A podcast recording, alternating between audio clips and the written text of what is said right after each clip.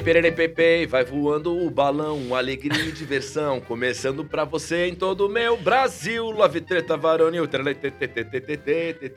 Cara, É um chacrinha brasileiro. Nossa, bom. mas Que ia ser lugar muito legal começar assim, né? Tá, e as pessoas ficam assim, ó. Com certeza vai ser assim. Cara, quando você começa dando risada, é porque você gosta dos convidados. Quem já me conhece aqui sabe que o meu astral é outro. Inclusive, as pessoas que me viram no vídeo do Love Treta com o Diogo Almeida disseram: você estava alegrinho. Que tava mesmo, né? Aí, no outro vídeo que eu fiz lá, sei lá, com o Mui Laerte, bosta. Né? Tô brincando, imagina. Puta cuzão. Cara, quando vem colegas, quando vem pessoas que a gente tem prazer de estar junto, a alegria do condutor é outra. E a alegria do condutor, antes de avisar quem são os convidados, é maior ainda quando pensamos em voo de milhas. Voo de milhas. Voo de milhas, eu, eu viajo e me encanto e recanto e quebro e, e- e viajo e salpico o meu corpo em tudo que é lugar desse Brasil. Porque com voo de milhas que deveria ter uma logo aparecendo ali, fitogafo, palhaço, bota aqui o logo do patrocinador. Eu tô, eu tô por aqui dele, não aguento mais. Bom, mas enfim, quando a gente tem voo de milhas, aí é a garantia que não tem mais horizontes. Sabe, o mundo antes, ele era compacto. Ou ele era terra plano, como dizem os negacionistas, ou ele era redondo, como é a ciência. Mas o importante é que agora, com voo de milhas, o mundo é o que eu quiser que ele seja. Bom. Ia ser muito legal, né? Emociona. Cara, com voo de milhas eu viajo o mundo inteiro, o Brasil todo. E olha que é legal. Você vai lá e consegue comprar passagens para os seus destinos queridos. Não porque você tem milhas, mas voo de milhas tem milhas. Voo de milhas é que acumula milhas. E por ter muitas milhas acumuladas, vende a você passagens por preços mais em conta. Então é incrível. Eu não tenho milhas, Cortez. Vai lá que eles têm. Eu não tô te imitando como se fosse um idiota. Eu tô dizendo, vai lá com voo de milhas, que eles têm as milhas que vocês precisam. E além das milhas, eles têm as minas e as milhas. Porque tudo tem lá, cara. Lá é top. Voo de milhas. Eu quero viajar porque voo de milhas vai deixar. Vamos lá? E no final, tem o nosso corte exclusivo com esses convidados aqui, também oferecidos por voo de milhas. E esses convidados, cara, olha, hoje é legal. Hoje é muito legal. ET, Gremlin, estão dois caras aqui. Sabe quem são? Seria muito legal se eles tivessem. Minha casa. O Louro José do, do Cortez, ele mesmo que faz. Olha aí, mano. Sabe quem tá aqui hoje? Nós estamos com dois caras da comédia que tem um podcast que tá indo muito bem e que eu já fui duas vezes. Vocês talvez o conheçam, os conheçam como os caras do Planeta Podcast, mas eles são Daniel Varela e Humberto Rosso. Opa, maravilha. Tudo bem, caras? Tudo bem, cara? Eu admiro muito a sua capacidade de preencher o vazio Cara, com é, é, vocábulos, com barulhos, seja o que for. que legal, É cara. maravilhoso, eu gosto muito. Sabe que eu tô com uma preocupação nova? Eu tô achando que as pessoas pensam que eu sou drogado. Será? É verdade, porque eu tenho uma alegria interior muito grande. Hoje eu tava fazendo um evento hoje de manhã pro pessoal do Santander. E era muito cedo, e eu tava muito feliz e comecei a improvisar muita coisa e ria muito sozinho. E aí nessa hora eu falei assim, vai ser muito chato se eu começar a mexer no meu nariz, sei lá, porque as pessoas acham que eu sou uma pessoa drogada, eu sou assim.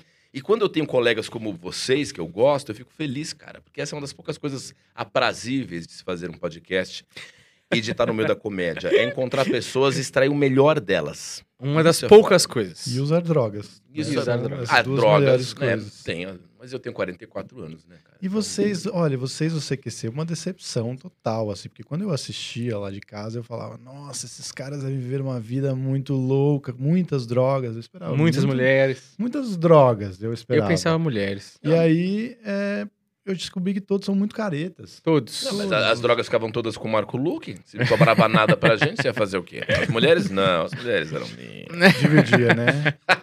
Parem de falar de mim. É, o Rafael Cortez era o galã do CQC. Ah, não que a verdade. competição fosse Ah, tão verdade forte mesmo. assim, não é? Ah. Mas realmente. Falar em galã, vamos começar brifando aqui rapidamente os meninos, porque assim, de um lado você tem Humberto Rosso, que Humberto Rosso é como eu já cantei muitas vezes pra você, Humberto Rosso, na canção que eu te fiz, é diversão e alegria.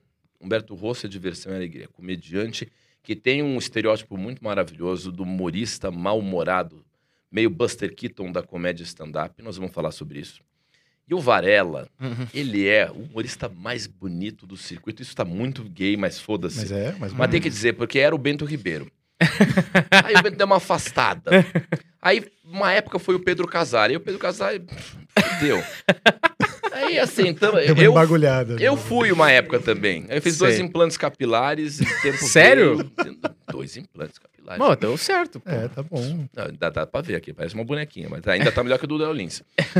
Aí vem você, que é o cara mais bonito da comédia stand-up. Pois é. E da junção do estranho, ogro, com o Olha. bonito, veio o Planeta Podcast.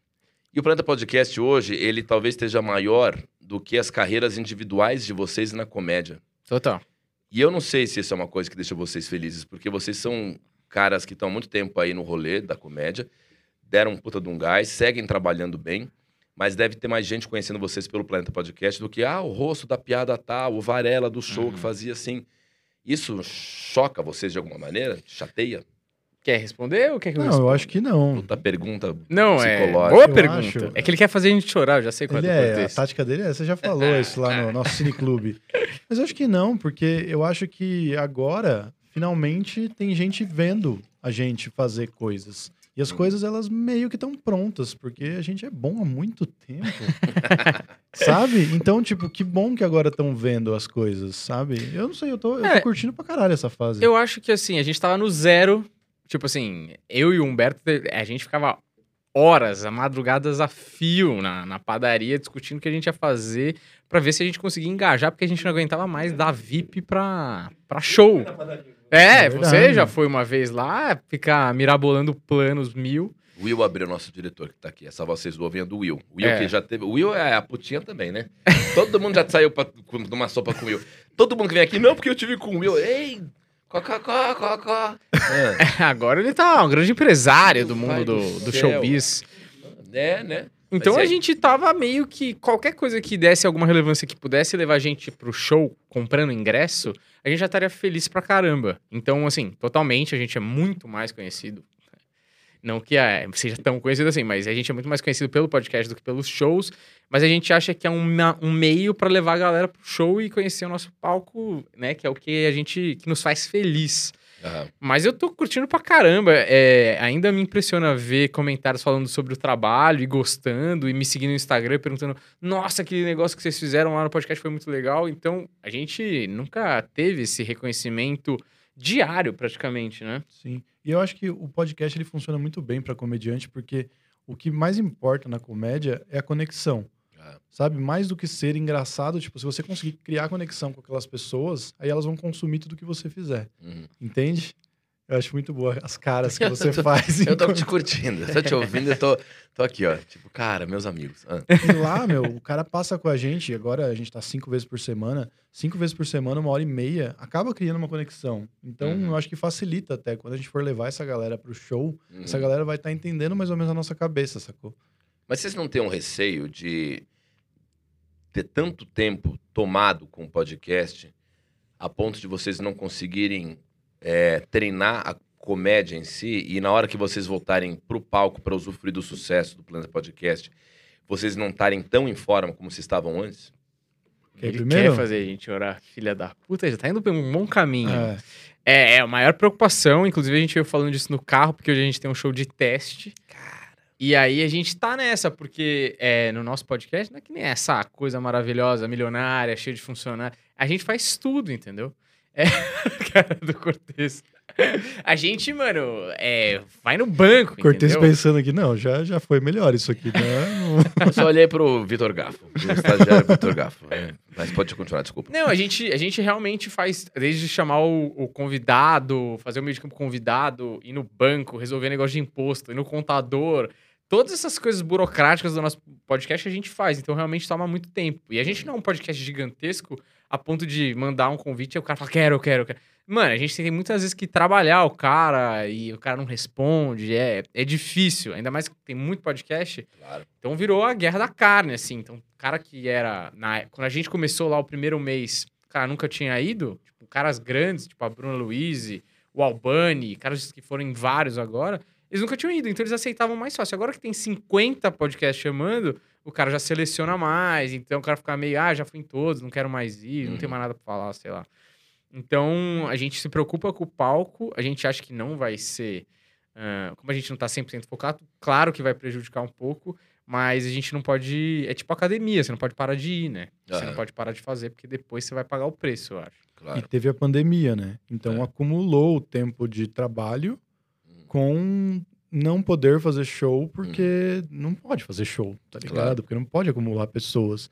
Então, tipo, mano, eu tô quase um ano sem fazer show e hoje eu vou fazer, depois de quase um ano, eu tô aterrorizado, assim, tô morrendo de medo de não saber mais fazer isso. Cara, que. E, e a gente sabe que pra. Que comédia é frequência, né? Então a gente precisa voltar, e a gente, é o que a gente tava falando, a gente precisa voltar a fazer show todo dia, de um jeito ou de outro. Uhum. Pra aí sim sentir até o amor que a gente sentia por aquilo, tá ligado? Mas você não tem vida. Como é que você vai fazer show todo dia? O Planeta Podcast tá praticamente diário agora, né? É. E Praticamente. vocês têm agora janelas novas, assim. Não bastasse. Tem dias que vocês fazem dois programas, né? É, a gente grava às vezes dois. É. Às vezes a, a gente grava dois, três por dia. Mas é justamente pensando nisso. Cara, que Já pensando em, em encaixar uma janela de uma maneira que as coisas continuem andando, mas que a gente possa fazer o que a gente mais ama, né? Uhum. que é fazer show. Então, algo de algum jeito. As nossas agendas, elas já são, fora por tudo que a gente faz operacional, já são bagunçadas também por causa do, do, do Theo, né? Uhum. Porque eu tô sempre com ele, quando ele tá lá, eu quero estar lá. Então a gente já se organiza, Até o seu filho. meu filho, é. Então eu quero estar lá quando ele tá comigo, Uhum. então a gente se organiza pra não gravar quando ele tá comigo. Só quando tem alguma emergência e tal, beleza. Tá. Ele tá acostumado também, quando eu ia fazer show, ele ficava com a minha mãe, não tem problema. Mas assim, a nossa agenda, a gente já, já tem essa experiência de fazer funcionar com menos dias do que o normal.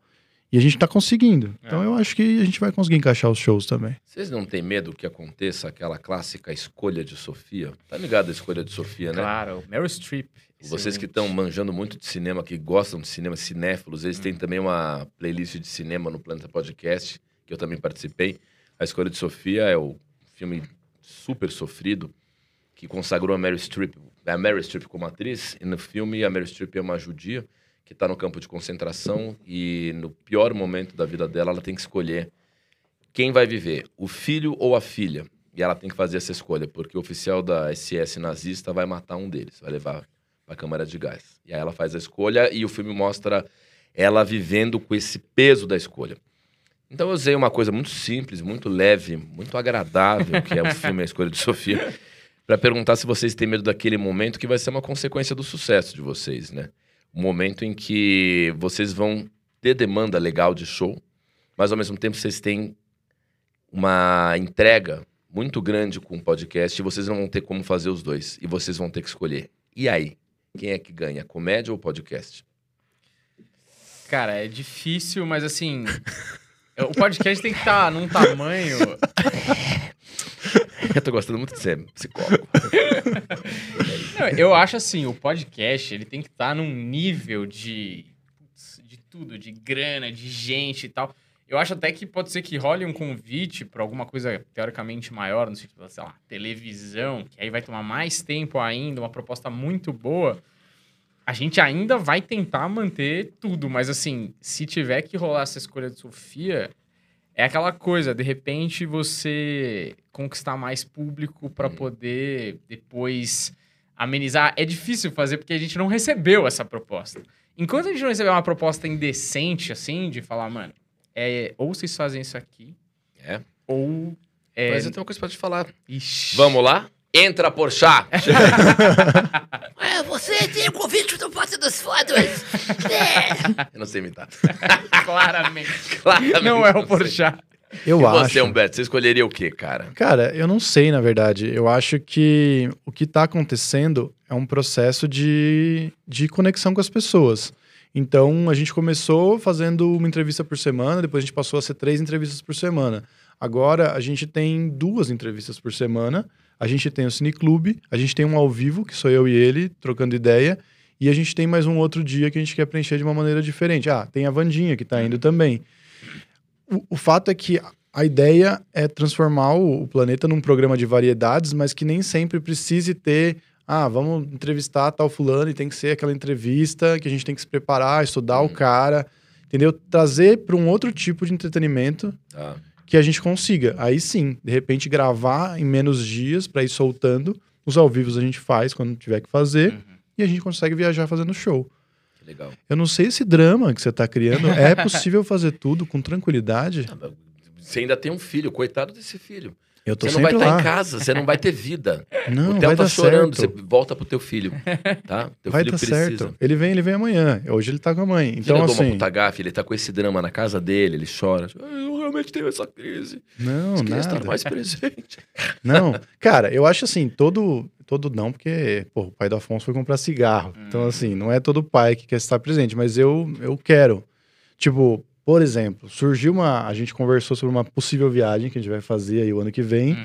Uma viagem talvez longa, talvez que, Trabalho. de trabalho, que talvez demore mais ou menos um mês. Assim, essa viagem, possivelmente. Normalmente dura um É. mês, esse tipo de coisa. Pelo menos duas semanas, né? E aí já me deixou assim, porra, mano, eu quero muito fazer esse trabalho, é um negócio que eu tenho muito na minha cabeça, puta, um mês que eu não vou ver meu filho. Isso, lógico, me deixa assustado. Só que eu sempre consegui administrar, eu sempre consegui dar um jeito, eu acho que é possível mesmo, entendeu? É só colocar como prioridade mesmo. Agora, uma coisa muito curiosa é que o Planeta Podcast, que é encabeçado por esses dois comediantes, bons comediantes, por sinal, ele recebe muitos outros comediantes. No começo, era basicamente um lugar onde o pessoal da comédia fala sobre comédia. Ah. Aliás, foi o lugar onde eu melhor falei sobre comédia até hoje. Em qualquer entrevista que eu dei, seja TV aberta, seja na rádio, seja na internet, seja em podcast, seja nas outras mídias, que eu dei entrevistas para todos os veículos, né?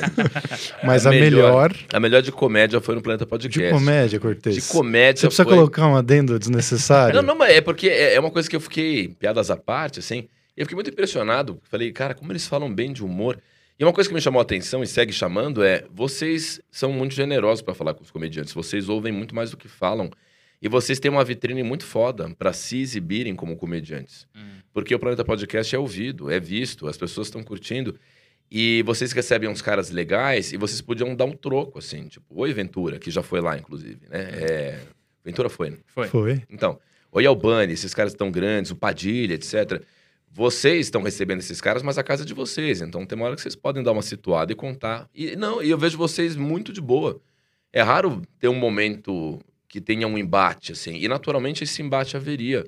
Como é que vocês ajustam esse ego do comediante, assim, no caso de vocês? Quer ir primeiro? Cara, eu acho que assim, a primeira coisa que eu acho importante dizer, e aí não é rasgação de seda nenhuma, acho que a gente já falou isso várias vezes no nosso podcast, é que a galera que vai lá a gente admira muito, porque a os comediantes principalmente, né, vou focar mais nesse, nesse quesito, a gente admira muito porque são colegas de ofício e são colegas de ofício que conquistaram muita coisa. Uhum. Então, por exemplo, quando você vai lá, cara, pra mim é surreal eu estar aqui, por exemplo. Porque se eu contar pro Daniel de 2008, que assiste a CQC, que um dia o Cortez ia me chamar pra entrevistar com ele, eu ia falar, ah, você tá muito louco. Porque é, é que é muito louco, assim, que é impressionante como a galera não se enxerga. Tipo, o Afonso, quando ele senta do outro lado, é um cara que conquistou coisas na comédia absurdas. É um cara que tem uma. Ele é prolífico de uma maneira que não tem ninguém na comédia. Então, realmente, é, sinto que é um privilégio, porque é quase uma palestra privada que Uhum. é, esses comediantes estão me dando, e eu também tô aprendendo muito. Apesar de ser um grande estudioso de comédia, que eu gosto de ler, eu gosto de ver tudo e tal, e ser um nerd de comédia, é, é muito diferente quando você tá com a pessoa e ela tá ali com uma experiência viva, falando pelos processos que ela passou, pelas opiniões que ela tem, e você fala, cara, eu também acho isso. Ah, puta, isso eu não acho tanto. É, eu, como você mesmo disse no começo, eu sou mais conhecido pelo podcast do que pelo meu show. Então a galera que tá assistindo, como eu, quer muito mais saber dele e como foi esse processo de chegar lá, ou de criação, ou as histórias que essa pessoa tem para contar.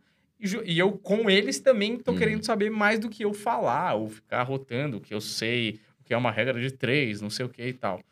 Então, é lógico que em algum momento eu e o Humberto falou, cara, a gente fala tão pouco que às vezes a gente acha que podia imprimir um pouco mais de personalidade, identidade no planeta para engajar mais a galera com a gente, né? Uhum. Mas eu acho que assim, a gente também não quer atrapalhar, ficar interrompendo o tempo todo com um entrevistado, sabe? Então a gente achou outros jeitos de fazer isso, como, por exemplo, no ao vivo que tá só eu e Humberto. Ali tem muito da nossa personalidade, dos nossos devaneios, e vai ter gente que vai olhar e falar, nossa, não tem nada a ver com os meninos quando eles são entrevistadores. Aham. Mas vai ter muita gente falar, nossa, os caras são engraçados também, os caras têm umas ideias legais e tal, os caras são gente boa. Então acho que é mais ou menos por aí. Eu, eu admiro vocês fazerem isso, juro por Deus, porque fazendo uma autocrítica, eu acho que aqui no Love Treta, eu ainda tenho esse vício de tentar ouvir uma história, dar uma história. ouvir um fato, contar um. E eu acho isso, às vezes, um problema, assim, sabe? No antigo formato que a gente tinha, quando era só vídeo, uns vídeos de sketch, umas coisas engraçadas, uns papinhos rápidos, muita gente fala assim, cala a boca. Eu era o meu Faustão, assim, sabe? Uhum. E, e quando vocês ouvem mais do que falam e não ficam na tentação de contar uma história de vocês ou de replicar com uma piada que vocês bolaram, eu acho foda pra caralho. E não, não- eu não sabia se isso era uma coisa racional, se era uma anulação que você sentia, uma intimidação. Que às vezes tem uns caras que intimidam, né? Uhum. Por exemplo, quem, quem, foi lá que você, Humberto, falou fodeu, fodeu. Eu sei que vocês têm admiração por muitos colegas nossos, mas Sim. alguém que você... Esse cara me intimida. Cara, só complementando, tem um cara, tem um cara que foi pro ar recentemente que foi a primeira vez que eu fiquei nervoso, assim, pra falar com alguém. É, mas é, tipo, o que acontece quando o cara vai lá é que as perguntas, a maioria das coisas que a gente pergunta é porque a gente quer saber mesmo, tá ligado? Tipo, coisas que a gente falaria num camarim com o cara. Às vezes, lógico, a gente prepara uma, uma- algumas outras coisas que a gente sabe que o público vai se interessar, que tipo, precisa existir pra fazer a melhor entrevista possível, mas a maioria a gente quer saber. E aquilo, o cara é o protagonista, né? Uhum. Eu acho que tem espaço pra gente, é, em algum momento, eu acho que apesar da conexão já estar acontecendo, pra gente ter um espaço só nosso, mas é, puta, é muito do caralho. A gente às vezes ouve lá no- nos comentários as pessoas falando assim, pô, essa foi a melhor entrevista que eu já vi com tal pessoa. Uhum. Quer dizer, então quer dizer, a gente conseguiu fazer, tirar o, o melhor daquele cara, sabe? Legal. E, e é o cara, ca- a capa do- da thumb é esse cara. É, é esse- é por isso, a pessoa tá buscando ver esse cara. Sei lá, eu me, eu me orgulho. Tipo, eu não, eu não imaginei que eu ia ser o entrevistador, porque quando a gente começou, a gente nem imaginou que ia ser entrevista, né? É. A gente achou que ia ser o bate-papo. Uhum. Só que a gente viu, cara, dá pra tirar coisas tão preciosas se a gente ficar quieto, tá ligado? Uhum. E, mas assim, dos comediantes, eu, cara, eu tenho amizade com todos, apesar de admirar todo mundo que vai lá. Então, tipo, eu não ficava nervoso, não ficava intimidado. Por mais que alguns eu tinha menos contato, Aham. porque, sei lá, eu acho que na comédia eu, pô, eu tenho 10 anos de comédia, tá ligado? Então eu rodei também, eu sei, eu sei, eu sei bastante Ah. daquilo ali. Talvez por isso que as entrevistas com comediantes fiquem tão boas. Por isso que talvez a sua entrevista seja a melhor entrevista que já deu na história, tirando a parte da comédia. Porque. Quem é Jô Soares? Foda-se. Não é? Foi muito melhor. Não. A bujanra, provocações que foi na bujanra. Ah, não, vamos falar, vamos falar a verdade aqui. O, o, o, o Abu Janra, muitas vezes com preguiça, nem ouviu o que o cara falou e falava é, é a um vida. sonho, o que é a vida, É. tá ligado? Não, mas Mentira, ele, no tô final da brincando, vida, ele era tava foda. surdo já. É, isso era foda mesmo. Foda. Eu fui lá no finalzinho da vida dele. Mas peraí. Não, não. Não se esquive. Quem foi o cara que te intimidou? Cara, não vai ser uma grande thumb pra você, É. porque o cara que me intimidou chama Ricardo Lísias. Ele é um escritor, conhece? O Lísias? Não. Conhece não? Cara, que filha da puta. Ricardo ele, Lísias. ele é muito famoso no meio da literatura. Ele é, porra, pra mim, um dos melhores escritores, assim, de todos, assim, da vida e do Brasil, com certeza, ele tá no meu top 3. Ele que escreveu o, o- o pequeno manual das coisas não ditas? Não. Não. Tá, acabei de inventar. Só queria Não. saber se você conhecia mesmo o Ricardo. Cara, ele Vai escreveu... que ele inventa, né? Puta atuação. Puta, daí o cara fala sim, eu falei, farsante, nunca existiu isso, Humberto. É. Não, ele escreveu A Vista Particular, ele escreveu Divórcio. Divórcio, ele escreveu O Diário da Cadeia, é, per- Diário da Cadeia por Eduardo Cunha, pseudônimo. Aham. Escreveu o Diário da Catástrofe Brasileira, é, lançando um segundo agora, que é sobre o atual momento aí. É, cara, é um cara muito foda, assim, que eu realmente, tipo... Eu tenho três livros, né? Eu escrevi três livros, mas eu acho que realmente eu tô muito longe de chegar perto de dominar alguma hora, coisa em cara. relação à literatura. Engraçado. Então, quando Foi eu vi um cara. Caralho, eu falei, mano, esse cara realmente faz um bagulho que eu não sei, que eu não chego nem perto de saber fazer. Foda. E eu tinha muito pra falar com ele. Eu, eu, não, eu sei lá, eu não queria parecer um idiota, entendeu? Ah. Sabe isso, assim, do negócio do, do, do ídolo fã? Eu Sei, tive com esse sei. cara, assim. E foi muito boa, eu, eu tenho muito orgulho. A gente tava até falando, assim, foi uma entrevista que não deu tanto view, a gente sabia que não ia dar tanto view, porque o nosso nicho é comédia, então o pessoal não sabe muito quem é. Apesar de- do que. Do motivo dele estar lá é porque eu acho que o que ele faz tem muito a ver com comédia. Pô, o cara escreveu o Diário da Cadeia por Eduardo Cunha, pseudônimo. Aham. Isso é um grande ato cômico, tá ligado? Foda, foda. Que legal. Então. Não li, não. Mas foi bom pra caralho. Tenho muito orgulho do que a gente fez lá com ele. E, e falando em entrevistados, você diga também quem foi que te intimidou. Porque Cara, na sequência vai começar aqui um bate-bola desgraçado. Ah, que não haverá como vocês fugirem, tá? Não, eu vou falar. Eu, vamos um falar cara... sobre a realidade dos entrevistados aqui. Você que não sabe se eu vou ficar nesse vídeo ou não, você vai ficar, porque agora vai começar o X9 do Planeta Podcast, depois que ele disser quem te intimidou. Mas a gente fala, a gente fala. É, a gente não problema. foge, não. É, eu acho assim que o cara que mais me intimidou, mas assim, de maneira positiva, foi o Murilo Couto, porque eu sou muito fã, assim, do que ele faz. Eu acho, cara, foda. E aí você fica, quando você gosta muito do trabalho de uma pessoa, você fica meio com medo do cara ser um escroto. O cara ser um cuzão. Mas foi engraçado, porque eu e o Humberto, a gente foi comprar água pro podcast, porque a gente faz tudo lá, né? E aí, quando a gente tava voltando, tava um cara, parecendo um mendigo, num boteco, assim, é, do lado do nosso do prédio, que é o nosso estúdio. E aí a gente olhou, assim, era o Murilo, loucão, mano, suado, mas pingando, assim. Aí eu falei, ô Murilo, você tá fazendo aí? Falta 40 minutos pra entrevista. Ah, mano, é, é, que eu vi andando aqui, achei que era mais longe. Não, é pertinho, né? Falei, eu nem sei da onde ele tá falando que é pertinho, mas deve ser. Aí ele tava pingando assim, aí ele falou, não, não. Aí eu falei, mas você já quer subir lá? Ele falou, não, não, vou esperar um pouco aqui, depois eu subo. Ah, eu, eu falei pra ele assim, mano, ele tava pingando mesmo. Eu falei, por que, por que você vai se trocar ainda? Ele falou, não, não, vou fazer assim mesmo, tem problema? Eu falei, não, vai como você quiser, cara. Você tá suando pra caralho aí. Né? E, mas eu fiquei com medo, assim, de ficar. E, e acho que transpareceu um pouco de ficar muito fã. Sei. Porque rolava umas horas que ele falava assim: ah, porque eu fiz. Eu perguntava lá, ah, porque você fez tal coisa tal. Ele começava a responder, falava: não, não. Mas você fez isso aí lá no Teatro Ruth Escobar. Aí eu sabia mais que ele da própria vida dele. Caraca, E aí tinha uns comentários tipo: ô, o Varela é tão fã que ele sabe mais que o próprio Murilo, tá ligado? que da hora. Mas foi muito legal, assim, ele é gente boa pra caramba, assim, foi firmeza. Os comediantes, de- no geral, assim, não teve ninguém que a gente teve problema, né? As conversas sempre fluíram, é, a galera sempre foi de boa. Até os caras você fala, putz, esse aqui talvez pode ser meio mala, de repente, e não, e, foi. E o Murilo, a gente saiu até com uma sensação diferente. A gente saiu achando assim, mano, a gente seria amigo desse cara se a gente tivesse É. tido mais contato com ele, É. sabe? Porque, É. puta, cara, gente boa. É. Depois, no pós, ele ficou lá trocando ideia também. A gente viu, assim, o quanto ele. Até falei pra ele o dia que a gente encontrou ele lá no Desimpedido, assim, que ele é um cara muito consciente das coisas, É. tá ligado? Não tem nenhum pingo de deslumbre ali, tá ligado? Ou ele podia pode estar ter. drogado ainda, a gente não sabe. Pode ser. a maconha pode deixa ser. você bem pé no chão. É. Pode ser total. nada. O Murilo também não usa nada, super É, careta. possivelmente não. Mas, ó, X9 do Planeta Podcast. Vocês já entrevistaram, acho que vocês são, são os caras que mais entrevistaram gente da comédia. Assim, Acho que ninguém falou com tanto comediante Uhum. quanto o Planeta Podcast. Então, agora, sem titubear, ou seja, sem êxito algum, eu vou fazendo aqui as perguntas, vocês vão respondendo na lata. Isso aqui é um corte perfeito, tá? De quem vocês esperavam uma puta entrevista e acabaram se decepcionando? Uma puta entrevista Uma se decepcionou. É, você falou, cara, hoje vai. Saiu e falou, é, é, para de apontar pra mim, palhaço. O meu foi mó legal, a gente ficou horas lá. Cara, eu posso pedir pra ligar o ar? Não quero parecer uma estrela. É que eu comecei a ficar um pouco com calor agora. Fiquei um pouco preocupado. Que a gente... Cara, que a gente esperava, Esperava que ia ser muito. foda Ninguém tá e dizendo- não foi. Ninguém tá dizendo que foi ruim. Não tô, eu não vou botar vocês como todos os colegas. É só. Pô, Mas caralho. tem, mas tem que ser comediante. Mas tem que ser assim, ó. Nossa, tinha que ser foda ou a gente, pô, ah, tá ok. Não, vocês tinham uma expectativa alta, sendo já dizendo. Ahn, mas tem que ser comediante stand-up. Tá bom, vai, não precisa ser comediante. Tá? Não, Bota no Porque... cu de um cineasta, vai. É.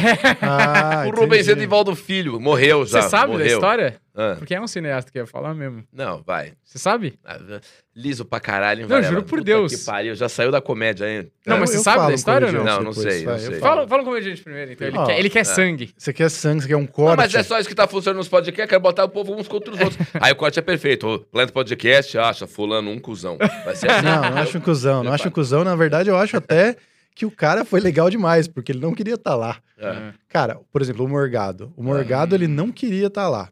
Literal, assim, dá pra ver no vídeo, inclusive, pode, pode fazer o corte aí. O Morgado não queria estar lá. Cara, ele não queria estar lá. É. Não sei se é porque ele tava cansado, se é porque, enfim, outras coisas acontecendo na vida dele. Às vezes tá com um problema na, na vida pessoal mesmo.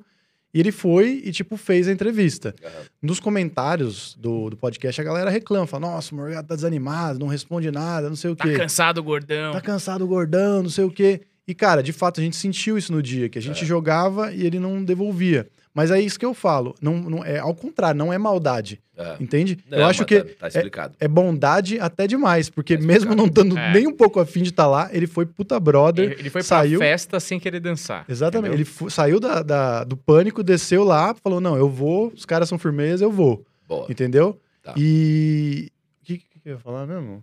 Não, sei. Já me Ah, convenceu, tá tudo Morgado, peraí. Morgado não queria falar. Ah, tá. A diferença da felicidade do Morgado no Flow e no Planeta Podcast. Ah, sim. é, dá pra ver, tipo, ele não Sim, queria, sim, entendeu? sim, sim. Mas, porra, é, parabéns ao Morgado por ter ido, por ter sido gente boa, por ter se esforçado pra estar lá. Ah, É mas- na, na fase anterior do Love Treta, quando a gente só fazia vídeos curtinhos, um cara muito foda que foi no Love Treta e que eu, a Raquel, o Natan, o Natan e todo mundo lá na Snack falou assim: porra, que pena, o cara não tava afim. Não estava afim. Ele gravou sem estar afim, foi o Padilha. O Padilha foi, ele foi muito foda, ele já tava muito bombado, foi muito foda ele ter eu sou grato até hoje.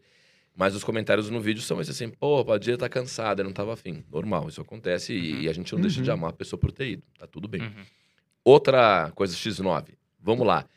É, eu vi uma entrevista do, do Vilela falando que no Inteligência o Whindersson deu muito trabalho quando foi lá. Porque foi um staff Hum. filha da puta, teve segurança, disse que foi um cara assim que deu uma intimidada.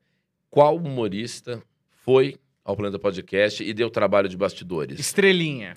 Pode ser estrelinha, pode ser puta Uber longe do caralho, o cara pediu comida pra cacete, tomou o nosso álcool. Algum trabalho de bastidores, falou, fudeu. Um. É. Mel Maher, né? Mel Maher, porra. Tá brincando? Nossa senhora. Não. Ah, a única comediante que pediu iFood lá, que a gente tem é, patrocinado iFood, pediu um japonês. Aí, porra, o japonês que a gente. Eu pedi um japonês aleatório, né? Porra, já pedi um japonês, tá, beleza, vamos pedir japonês. Porque assim, você fala, gente, vocês querem comer iFood aqui que, pro convidado? O que, que você quer, né? Porque, sei lá, você vai pedir um. Um, sei lá, qualquer merda, um açaí, o cara é alérgico, aí o maluco morre, dá um puta, dá um É. puta corte, mas, pô, dá um trabalho tirar o corpo, sei lá. Aí eu pergunto, né, de maneira educada, o que você gostaria? Geralmente as pessoas respondem, ah, o que vocês quiserem aí, eu acabei de almoçar, o que vocês quiserem e tal, ou, ah, mano, se vocês pedirem qualquer coisa menos, sei lá, espaguete, qualquer coisa. É. Hum, Eu falei, né, o que vocês querem? Ah, meu, ah, tô com fome, hein? Tinha acabado de fumar. Pediu Foi a pra abrir a A janela. primeira pessoa que abriu a nossa janela foi a Mel. Que maravilhoso. Abriu a janela, fumou lá, ficou aquele cheiro de marofa, né? Aham. Aí ela pediu. Só que o japonês que eu pedi, cara, era uns tetelão, assim, uns, uns, umas peças grandes. E aí a gente entrevistando ela, ela tava com fome, imagino, com uma larica ali. E, cara, caiu o shoyu na mesa. Aí ela ia responder com. Parecia que ela tava com. é, como é que chama aquilo? Cachumba aqui, que é um negócio aqui do lado. Mas assim, foi de boa. A Mel é super gente boa, foi lá, de bom grado e tal. Ah, vou, vamos, enchendo o vamos saco preencher dela. vai, esse é corte. tudo brincadeira, Mel. Vamos preencher esse Aí tá, tá corte, suave, então. que o meu X9 tá suave. agora, vai. Ó. Vou pegar pesado, vai. Teve uma entrevista que não foi pro ar, que era o que É. ele ia falar antes de eu falar do Uhum. Morgado, que foi um cineasta. Ele também é é mais famoso no, no meio do cinema, eu imagino, assim. Ele fez um documentário aí sobre uma coisa muito importante, que muito importante para nossa infância, muito Década importante de 90. na década de 90, uma coisa que com certeza é, todos os comediantes amam, assim. E a gente queria fazer um especial sobre esse Geleca? tema. Não é geleca. Ah. É, Não, É, geleca o era Furby. Furby. Ele fez um documentário sobre o Furby. Caralho, que era nos anos 80? O que que era? E eu- 90, nem- 90, Não, 90. 90, Tá. 90. Comédia, tem a ver com comédia. Comédia, é. E aí a gente queria fazer um especial, então, mano, ele é um cara mais idoso, assim, tal, na- até na Nah. época... Lógico que é, mano, ele tinha tomado as duas doses da vacina, mano. Puta Ah, não, idoso sim. do caralho. Não, Não, bom, na 60 e pouco, Tá, vai. tá. É, um setentinha ele deve ter, Será? mano. Então, um setentinha. e aí, é, a gente combinou com ele, até me surpreendi, assim, foi, respondeu rápido, assim, tipo... Porque, mano, a galera do nosso nicho é mais difícil de atingir. Comediante é mais fácil, comediante já conhece Claro, a gente. claro. Acho que no caso do Whindersson, do, no Vilela, é porque o Whindersson, ele, ele corre por fora dos comediantes. Ele é um comediante mais alternativo, assim, não, ele não tá no meio, ele não tá fazendo show. Então, Ele é celebrity já, né? Ele é, tem um tipo... jatinho, né? Tem. É, já mano, diz tem tudo. um jato. Cara que tem um jatinho. Fazendo Você comédia, entende? né? É. Porque Ter um jatinho sendo cantor é Como diria Murilo Couto, ele tem um jato. um jato. É, meu Lua Santana tem um Luan jato. Santana tem um jato. Mas é, Cara, mas é, os comediantes vão lá, eles já conhecem a gente. Então, Uhum. difícil o cara ser fresco, tá ligado? Esse cara, porra, me surpreendeu, respondeu rápido, marcou a. Foi tranquilo, assim, pra marcar. Eu brifei ele, ó, vai ser sobre isso, precisamos que você venha falar sobre isso. E o cara chegou, mano, já, tipo assim, já tava marcado e o que já chegou falando, ó, mas eu não posso ficar o tempo que tá combinado, vou ter que Tá. ficar menos. Aí a gente tava arrumando as coisas, tentando ser simpático com Putz, ele, tentando agradar isso e tal. E ele meio que fazendo um pouco do canal, assim, tipo, é, mas o que, que é isso aqui? É uma rádio que vocês têm aqui? Ele achou que era um projeto de faculdade. Ah, não, cara. Ah, Ele falou, você, Ah. isso aqui é pra faculdade? Eu Ah. falei, mano, você acha que eu vou montar um estúdio Ah. pra fazer um negócio na Ah, Você faculdade? pode ser aluno da FAP. É. Moleque da FAP. Na casa dos caras da FAP tem ele ponto. Os caras fazem É. um... Porra, É, é, fato. outra história. Mas e aí, e aí? Fato, você poderia ter. É, E aí? Você é muito rico, filho do Dória. E aí, mano, ele deu uma menosprezada, perguntando se tinha alcance, umas coisas assim. E aí, nesse momento, a gente falou, não, temos que ser um pouco escroto também. E falou, ó, que não é um grande alcance, mas pra gente é. E eu acho, sim, deve ter mais alcance que os filmes dele também. Então eu falei, olha, a gente tem 4 milhões mensais, tá? Então, assim, é, a gente tem um trabalho aqui acontecendo, basicamente isso. E aí, é, o cara, tipo, ah, vamos começar? Preciso ir e tal, não sei o quê. Deu, deu aquela, sabe, assim, tipo... Porra. No caso, eu pedi pra ligar, ele pediu pra desligar o ar, porque ele tava dando friagem nele.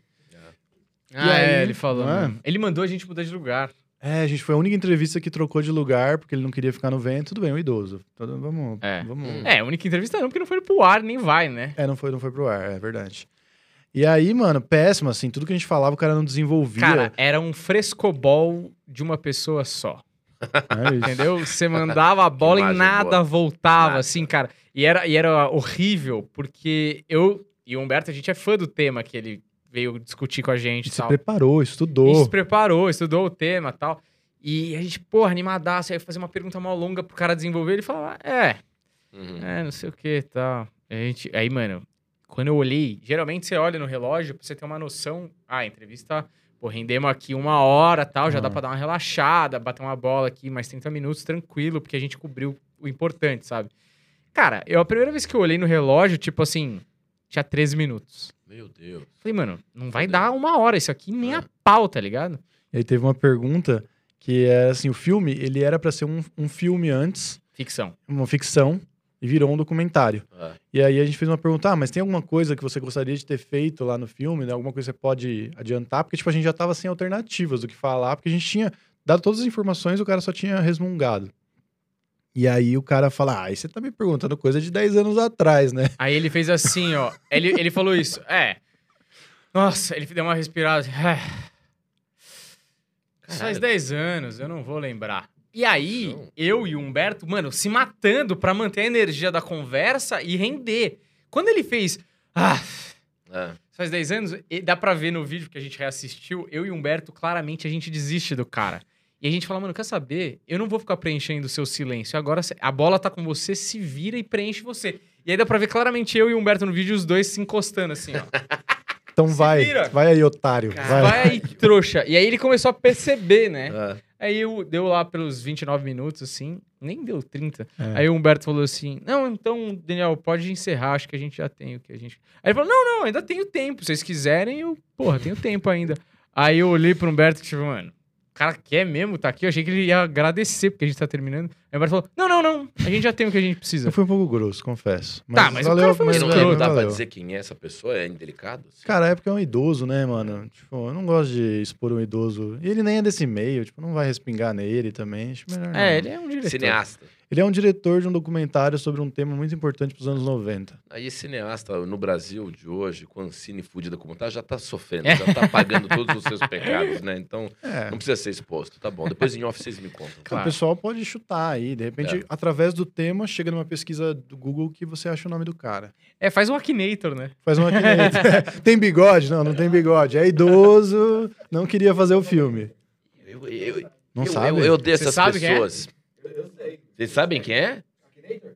Não, porra, quem é a pessoa, né, caralho? O Akinator.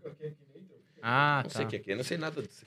O Akinator é basicamente o cara a cara online. É, legal porque você, você só descobre se você é relevante se você tenta é, fazer o Akinator descobrir quem é você. É, faz um com você, Entendeu? Cortez. É, dá é assim, fazer. ó, é um, é um Akinator que você responde só sim ou não. Então você pensa numa pessoa. Akinator. Tipo, você é Eu tipo uma conheço máquina. Akinaze. Tem a ver? Não. Tô Não, muito senhor, Tem a ver né? porque Tô eu acho que senhor. bombou nessa Akinator. época. Nazi. Muito senhor. Eu Claro. sei disso. Tá. É, não, tipo, você pensa numa pessoa, tipo, sei lá, William Bonner. Hum. Aí o Akinator vai te fazendo perguntas. Ele é brasileiro? Aí você responde sim ou Ah, não. Isso é o Akinator. É, e aí você vai respondendo as perguntas e aí chega um Ah. momento que ele fala, é o William Bonner. E ele geralmente acerta, entendeu? Tá, tá. A É gente isso. conseguiria, se a gente escarafunchasse saberia quem é esse cineasta cuzão pra caralho. Uhum. Que foi um cara que vocês não gostaram de entrevistar, mas esse é um programa que fica dentro da linha tênue, né? Mas assim, esses caras que vão dar entrevista em podcast e não fala quem é. Parece eu lá no Papagaio Falante do Malandro, né? Que não falei em nenhum momento quem era a garota que me deu chifre. Vocês viram? Hum. Vocês viram? Mas você É, contou vocês aquela procuraram? história? Vocês procuraram essa história? Eu não falei em nenhum momento, dei louco pra falar, com medo de falar. Você contou aquela história, aquela história? Mas você aquela? poderia ter falado, eu Aquela acho. história é É, foda. é, não, é. aquela história envolve muita gente. Envolve muita gente. Tá certo você, Não, mas todas as é pessoas responsável, envolvidas sabiam o que aconteceram, né? As pessoas, então, quem, quem se assistiram sabem que são elas, né? Não, sim, claro, mas se você falasse, elas sabem toda a sua versão, que tá tudo verdade, e, mano, já aconteceu tanto Não, mas aí atrás. abre também precedente pra pessoa vir falar, É, encher o saco eu não dele, quis dizer no papagaio falante quem é a garota que me deu um chifre e que eu descobri pelo site Ego. Mas o que eu tenho pra dizer é que a vida da gente dá voltas. Entendeu? a vida da Muito- gente. Muitas referências A aí. Quem vida pegou, da pegou os gente. easter eggs aí. É. Mas peraí, continuando o papo do X9, que a gente ainda não terminou. É, agora, puta, tem uma coisa que acontece muito no nosso circuito, que é os humoristas são pessoas bêbadas. Hum. Não quero estereotipar, não vou generalizar, mas aqui a gente já tem clássicos aqui, tá? Quedinho tomou várias, Luiz França, sem dúvida nenhuma. Agora, no Planeta Podcast, quem foi a pessoa que mais bebeu? Rodrigo. Marques. Rodrigo Mata. Ah! O Martiola. É que o Donato. bebeu depois, né? Pegou no pós. É, Tá brincando. Nossa, o Martiola, irmão. é, o Marcelo bebeu e matou uma garrafa de vodka, basicamente Ele sozinho. matou uma garrafa de vodka, cara. De voz? Sozinho. Não tinha nem- gelada tava, bicho. Porque assim, o Martiola, porra, eu trabalho com ele há muito tempo, né, mano? Eu trabalhei com ele, assim, agora não mais, mas trabalhei com ele, mano, pelo menos seis anos seguidos com Comédia Império, tá ligado? É. Então, tipo, mano, a gente se conhece bem. Então ele foi lá, fez a entrevista e ficou, tipo, até às seis da manhã, mais ou menos. É, eu lembro Tava que a raiando o entrevista, dia, assim. a entrevista era às 10 da noite, acabou por volta da meia-noite, e a gente saiu de lá, tipo, seis e meia da manhã. Você tá louco, cara. Porque da meia-noite às seis e meia a gente ficou conversando, e era um momento meio auge da pandemia, porque a entrevista dele foi por volta Ah. de setembro, outubro. Auge da pandemia, tudo fechado. Eu acho Ah. que todo mundo no estúdio tava com vontade de conversar com alguém Uhum. diferente. Nossa, a gente ficou ali até seis da manhã e ele enxugou uma garrafa. Acabou ali, bebaço. o-. Mas foi da hora, mano. Foi da hora. Mas a gente ouviu falar que ele tá super tranquilo em relação a isso, não bebe mais, tá super controlado, agora é só no Tá futebol, atleta, é. entendeu? Bronzeado. Inclusive, na última vez que ele foi fazer isso no clube, tava extremamente Quem bronzeado. troca álcool A por cara da futebol, saúde. né? É. Onde tem isso no programa de reabilitação? Eu vou largar o álcool e vou fazer futebol. tá. Olha o futebol aí do Cortez é com a mão.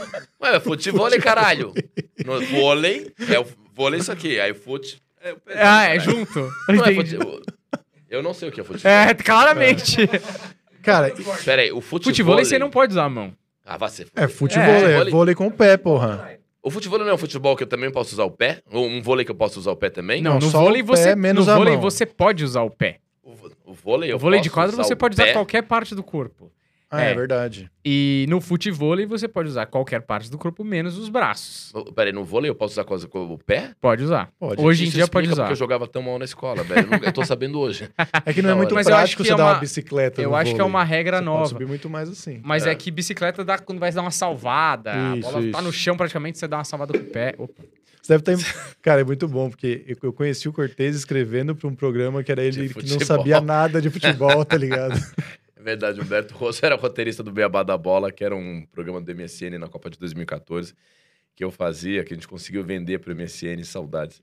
E que ele era o roteirista, e a premissa era, eu tinha que falar sobre futebol, conceitos básicos, só que eu também não sabia. Então Você era aprendia, né? o que, que era escanteio, passe livre, zona mista. Foi do cara fazer aquilo lá. Foi muito da hora. Caralho, caralho, caralho. Agora eu adorei a imagem de um humorista que se reabilita do álcool com o futebol e não com a palavra do senhor e nem com os alcoólicos anônimos. É. Não, mas é, é, é do, do Alcoólatras Anô- Alcoólicos Anônimos agora. É do- é, tem 12 passos, agora tem 13. O último é Jogue Futebol. Que é, que é conflito. É porque assim, ó. Antigamente, é, Romário, Edmundo, Renato Gaúcho, tudo era do futebol, mas também era da, da cachaça. Da vou dizer- boemia. da boemia, né? Não vou dizer drogas, porque não tem É, informações mas aí que precisas. tá, aí que a gente não sabe qual que leva a droga, onde começa a droga, se é no futebol ou se é a droga em si. Você só falou de pessoas que a gente vê jogando futebol e que sempre beberam, entendeu? Sim. Então pode ser que esse comediante, na verdade, ele já era futebolístico e Ele que era. só bebia e que agora privilegiou uma coisa em detrimento da outra, entendeu? Eu acho que o que aconteceu foi o seguinte: Hum. ele conheceu os amigos do futebol e bebendo. Só que aí, é, no futebol, ele encontrou Jesus. Futevôlei, que da hora. Muito Excelente. Jesus no futebol é muito É. bom, né? Última pergunta X9 do Planeta Podcast. Essa não tem a ver necessariamente com passagens de comediantes no Planeta Podcast. Mas em que golpe de Luiz França vocês já caíram? Ah! Isso é sagrado. Eu quero Isso aí saber é bom, hein? em qual golpe do Luiz. No velho golpe do tá aqui teu cachê e falta 50. ou no golpe do o cheque voltou, eu não tenho culpa. Ou, ô velhinho, desmarcou a cidade lá, mas depois eu te dou seu cachê. Qual deles? Qual vocês já caíram? Foi aquele do. É, eu pago semana que vem. Maravilhoso. E você? É, a gente trabalhava junto, né? Não tem muito o que fazer, né? Cara, foi. É. Mas depois ele acertou, mas ele ficou um tempinho Sim. aí. Quando tinha o pico lá com o Greg Moreira. É, você já sabia, né, filha da puta? Ele vende joguinho de cartas marcadas. Mas é, dizem que é culpa do gag. Que maravilha. É, o Luiz falou gag. que a culpa era do Greg que não sabia administrar o pico. Mas ali a gente ficou. Ficaram devendo pra gente um tempo ali. Depois pagaram. Acho que ele não sabia tanto assim. E- Ele jogou um verde porque Não. sempre acontece com os comediantes. É, um, É, então eu vou, fa- eu vou parar de falar aqui. isso é o concurso que- da comédia, porra. Todo mundo já passou por isso. Agora, na comédia, alguma vez, isso eu já testemunhei, eu vou dizer, isso é foda.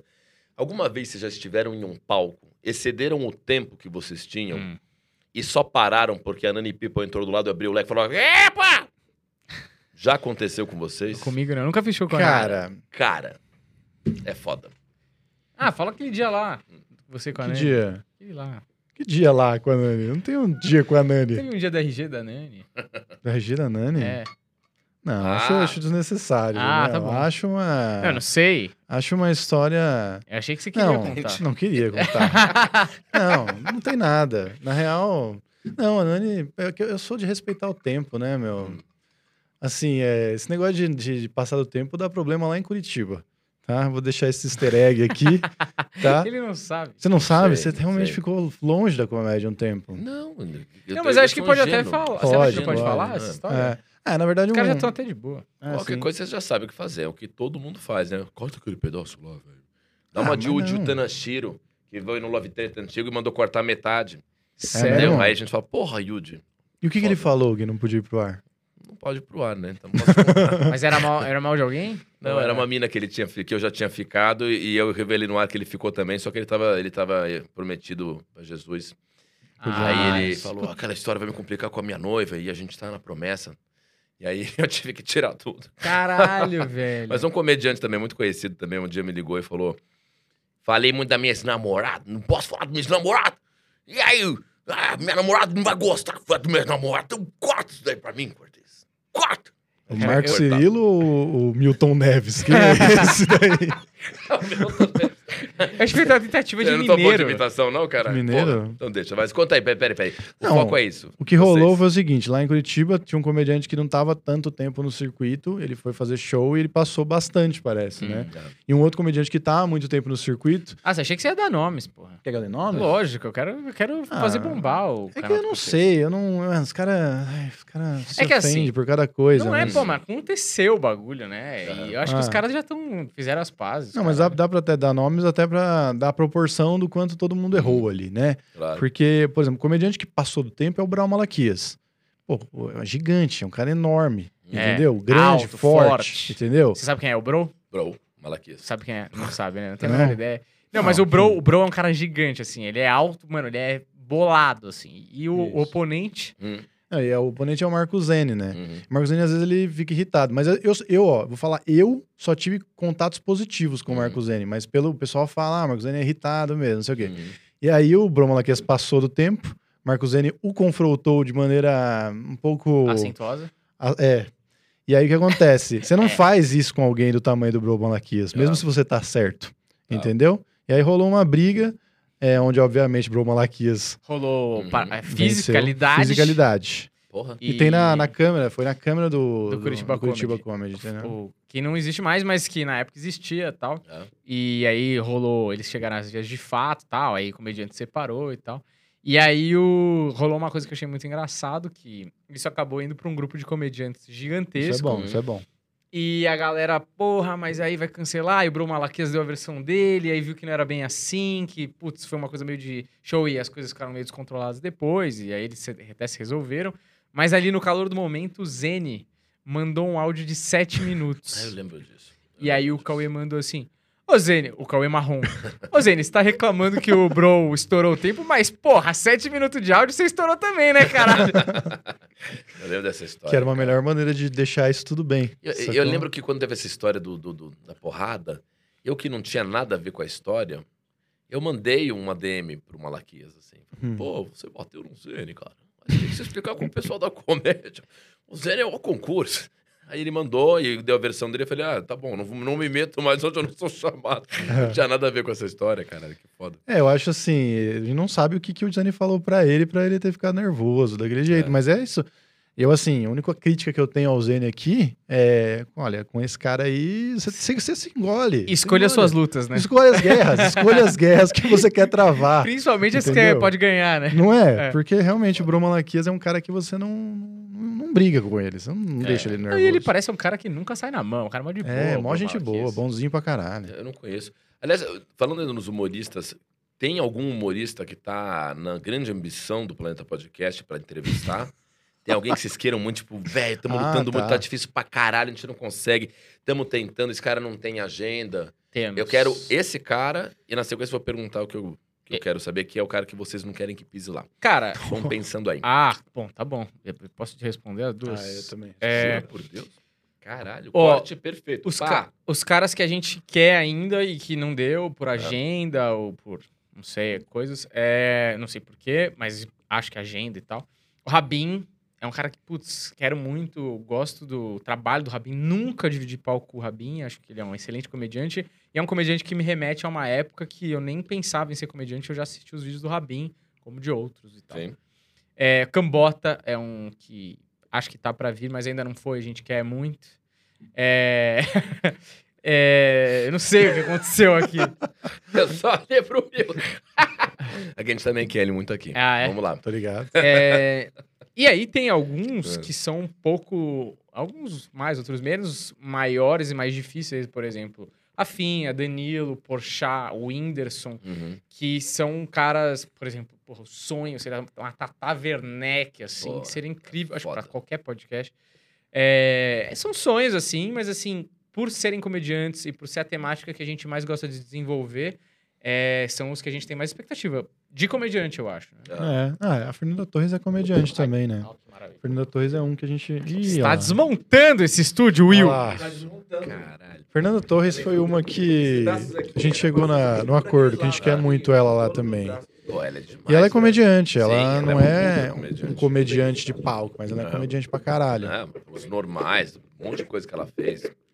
Os normais da comédia. A gente finge que nada tá acontecendo aqui, que tá tudo bem, Mas agora tá tudo Você é bem. tão ansioso, né? Ai, desculpa. Ai. Para, eu, velho. Eu tentei. Sonho de- Caralho, mas o sonho de consumo mesmo é o José Mourinho, né? Ah, José Mourinho sim. é o cara José que Mourinho é é um... excelente comediante português, a cara. do- Você não conhece também? Portugal só tem um comediante que é o Ricardo Pereira. Araújo entendeu? Pereira. É, que é o Puta, esse cara Só tem um Só comediante. É só ele e o Vitor Sarro que se diz o maior comediante de Portugal. Quando o Sarro fala pra Portugal, fala, Porque eu botei todo mundo no chinelo. é maravilhoso. Sarro. Peraí, e, e persona não grata, vai. Eu tenho lá. uma, eu tenho uma que é Albert Einstein, né? Uma questão de tempo e espaço aí que acho que seria um absurdo, né? A gente Uhum. levá-lo. É isso. Que O que, que você vai cara. falar, velho, do comediante que não, Não, não que precisa- não pisaria? Quando você fala uma pessoa que não pisa no seu podcast, não significa que ela é uma cuzona, ela fez um mal pra você. Mas sei lá, ela pode já ter morrido.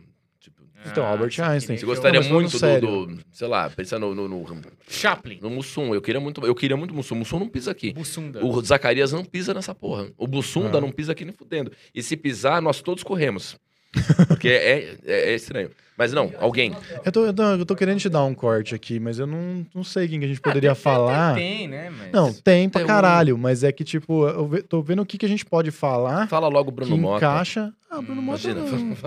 Fala logo o Bruno não, eu não tenho nada contra, não. Eu não, eu não, Eu tô eu brincando, puta que pariu. vezes com Ah, não, Mota. não tenho nada Tô contra, zoando, tô não. zoando, tô zoando. tô zoando. É, mas ele não pisa aqui, é isso que você tá dizendo? Não, tô brincando. Ele, ele é semana que vem, Tá né? marcado aqui. já. Ele e o Lucas Salles, que legal. Puta, obrigado. Olha aí. Caralho, Cortez, você tá, você tá com várias, várias questões Olha, aí, hein, meu? Quem diria? Pelo negócio desse podcast aqui, só tem duas opções de futuro.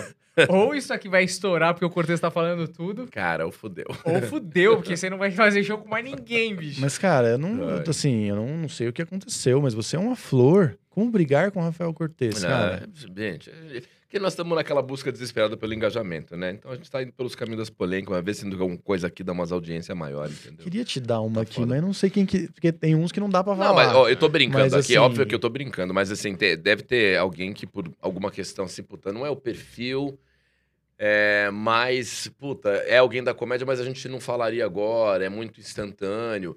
Por exemplo, tem um monte de comediante de TikTok agora, que talvez não pudesse falar com vocês, porque o Planta Podcast é uma hora e meia, duas horas, às vezes duas horas e meia, três de papo, né? Sim.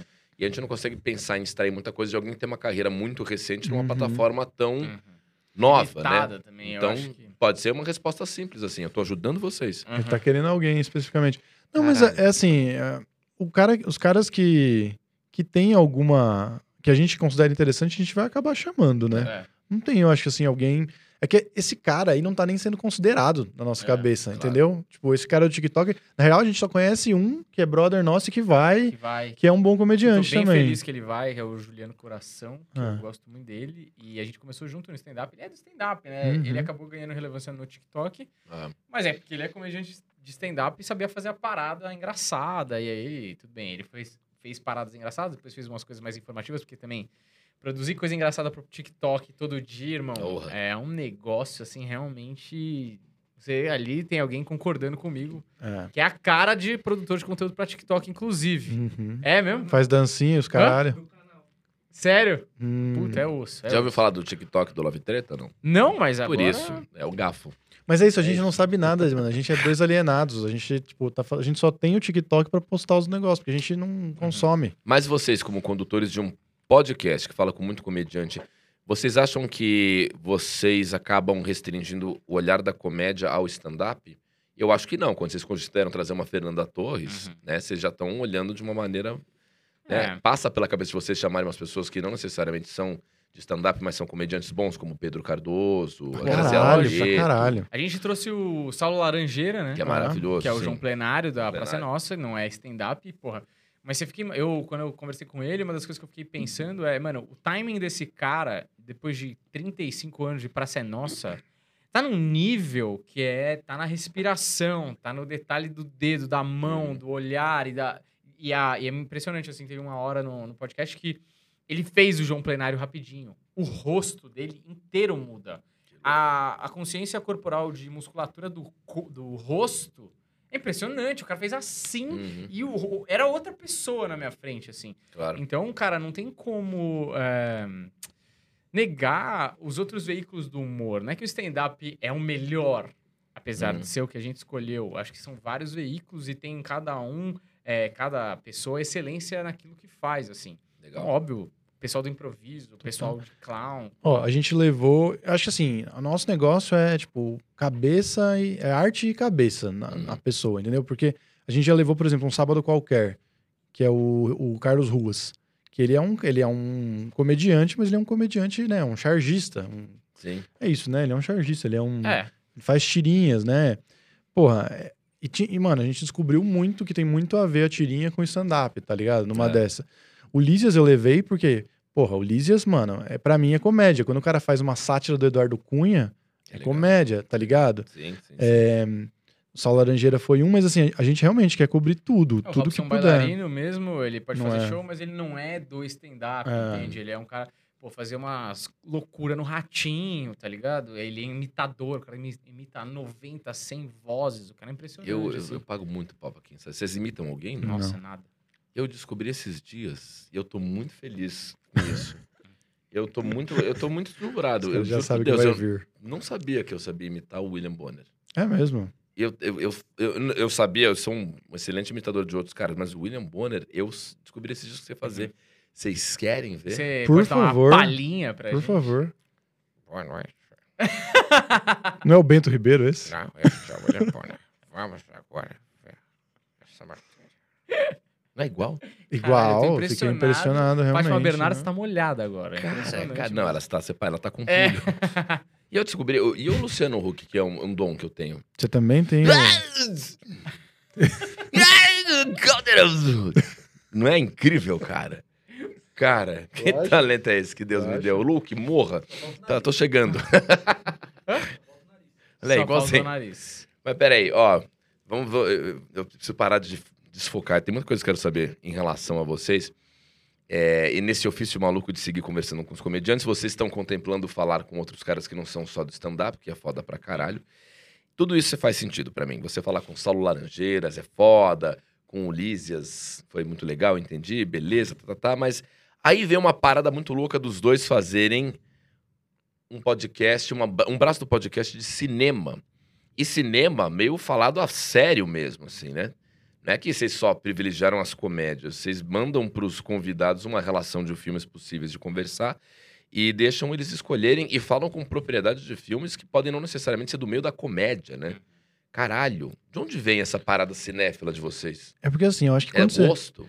É, porra, assim, quando a gente. Pergunta imbecil. Não, também. não, não, A não, gente não é fala isso, de cinema, não. mas a Não, gente gosta de aviação. Não, mas sabe qual que é o negócio? Que eu acho que até o que eu falo que é o ponto do nosso podcast, que é arte e cabeça. Porque quando, quando a gente tá fazendo comédia, na verdade, na verdade a gente tá falando sobre ideias, né? Sobre coisas da vida. A gente tá falando da vida através dessas ideias e aí a gente usa a comédia para chegar nas pessoas. E é claro, a gente é fascinado pela forma que as pessoas criam para fazer as suas ideias chegarem às outras pessoas, tá ligado? Uhum. Por exemplo, uma, uma pessoa também que a gente tentou e ainda não conseguiu é a Luca Fage e o, e o Vitor Cafage, que Lucas são os... Salles tá aqui. Não, Lucas Salles não. Lucas São- Salles Você falou? Não, Cafa... os irmãos Cafage, que escreveram Laços. Luca? Escreveram. É, a, é Lu Cafage, Eu Lu- entendi Lucas Salles. é Lu Cafage e Vitor Cafage. Caralho. Tá, tá, E desculpa. eles escreveram Laços. Então, assim. Da é, Mônica? Isso, Ah, exatamente. que legal. Entendeu? Tá. Aí eu mandei uma, uma DM, aí a- ela cagou, cagou grande, assim, pra mim. Mas eu acho assim, esse tipo de gente nos interessa também, sacou? E aí, quando a gente tá falando de cinema, o que, que mais é fascinante pra gente quando a gente tá fazendo cineclube é que a gente sempre acha uma relação, além de semiótica, que é um negócio que a gente gosta, mas uma relação do filme com a, a vida real, tá ligado? Legal. Então a gente tá falando da vida, na verdade, falando o que aquele filme nos faz sentir e tudo mais, sacou? Então acho que, na verdade, o cinema tá totalmente conectado. É, Humberto é formado em cinema, né, meu? Humberto é formado em cinema e eu sou um Por isso que eu cinéfilo. escrevi pra você, sabia? Porque Eu eu, não eu você sou formado é, sou roteirista e, e formado em cinema também, né? Porque quando você Em se qual forma em cinema, faculdade? na Embi Morumbi. Não, mas fala faculdade mesmo. Então, pois é, pois Tá é. babaca. Não, mas, mas ó, eu vou falar pra você. desinscrevendo do canal agora. Tô brincando, mas pelo vou- amor de Deus. Eu, eu, eu prestei e entrei na, na Embi Morumbi. Eu só não, não fiz. Mas acho É, do caralho, muito foda. Mas assim, eu acho que a faculdade, ela na real é um estímulo, porque eu, eu aprendi mais sobre cinema é, fazendo, testando e indo ao cinema do que na faculdade. Mas, lógico, ali tem muitas tem coisas importantes também, não tô falando pra não fazer. Da hora, cara. Que E legal. então, né, a gente iria fazer isso de alguma, de alguma maneira, né? É, um, um dos jeitos que a gente encontrou de fazer coisas no podcast, que não fosse só conversa, é juntar coisas que a gente gosta de falar e Uhum. colocar lá. Porque quando você fala de alguma coisa que você gosta e é apaixonado, isso transparece na tela e cria aquela conexão que ele estava falando com a pessoa que está do outro lado Uhum, é, da câmera, uhum. é, assistindo, né? O telespectador, vamos dizer assim. É, então, o cinema, com certeza, é uma temática que a gente fazia já em podcasts desde 2017. A gente sempre falava de filme, uma temática mais geek, mas era uma temática recorrente. A gente tem as séries do podcast, então a gente fez uma série de paranormalidade que deu super certo. É uma temática que a gente é ateu e cético, mas nos fascina pessoas que, porra, fala com espírito, acredita em ET, ou o cara que era um ex-satanista e tal. Todas as temáticas que são muito longe do lugar comum da nossa vida cotidiana, é, eu acho que atrai os olhares das pessoas e realmente é muito curioso ter uma pessoa na sua frente e ter a oportunidade de questioná-la.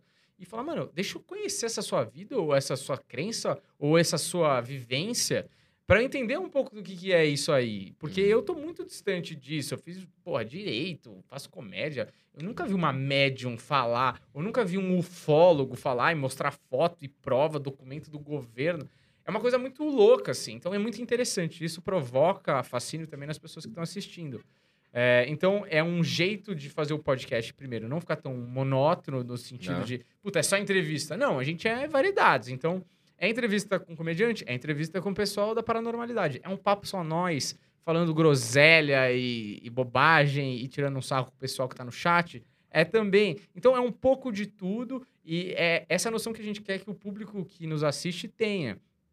Que é, cara, eu não gosto de paranormalidade, mas eu gosto da entrevista com o comediante. Ou eu gosto da live de segunda-feira que os caras ficam falando groselha, eu não gosto do resto, ou gosto de tudo. Mas eu dou opções para pessoas variadas e diversas é, de conteúdo que nós mesmos fazemos. Porque, como ninguém nunca deu uma oportunidade pra gente na rádio, que bateu muito na porta, televisão, etc e tal, a gente falou: Isso aqui é o nosso canal de televisão e a gente vai fazer o que a gente quiser. Então, acho que essa é a beleza da internet nesse sentido. assim. Não, E eu acho que é tudo sobre boas histórias, tá ligado? Tipo, Claro. por exemplo, é, sempre fala daquele documentário dos, dos caras que criam tigres lá. Hum, É o Cara, Tiger King. Puta, é uma temática assim que, mano, que que, por que, Tiger que eu vou ver um Tá documentário? aparecendo no Thundercats, eu juro por Deus. Os caras que criam tigre. É.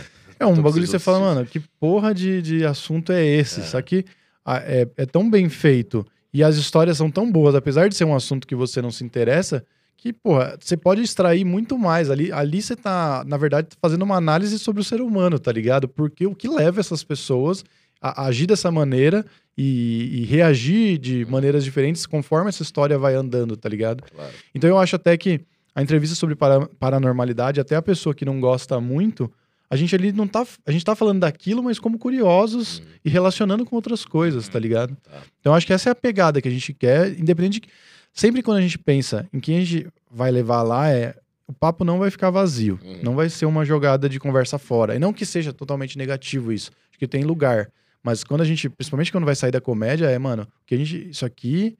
Tem, esse cara tem coisas pra nos ensinar, esse cara tem coisas pra ser extraídas dele, tá ligado? Agora eu falar uma coisa. O, é, o que a gente ouve aqui, agora que a gente está no formato de podcast, que eu tô aqui com o Will, diretor Will, Johnny Goulart, o nosso produtor, o Gafo, que trabalha aqui com a gente também.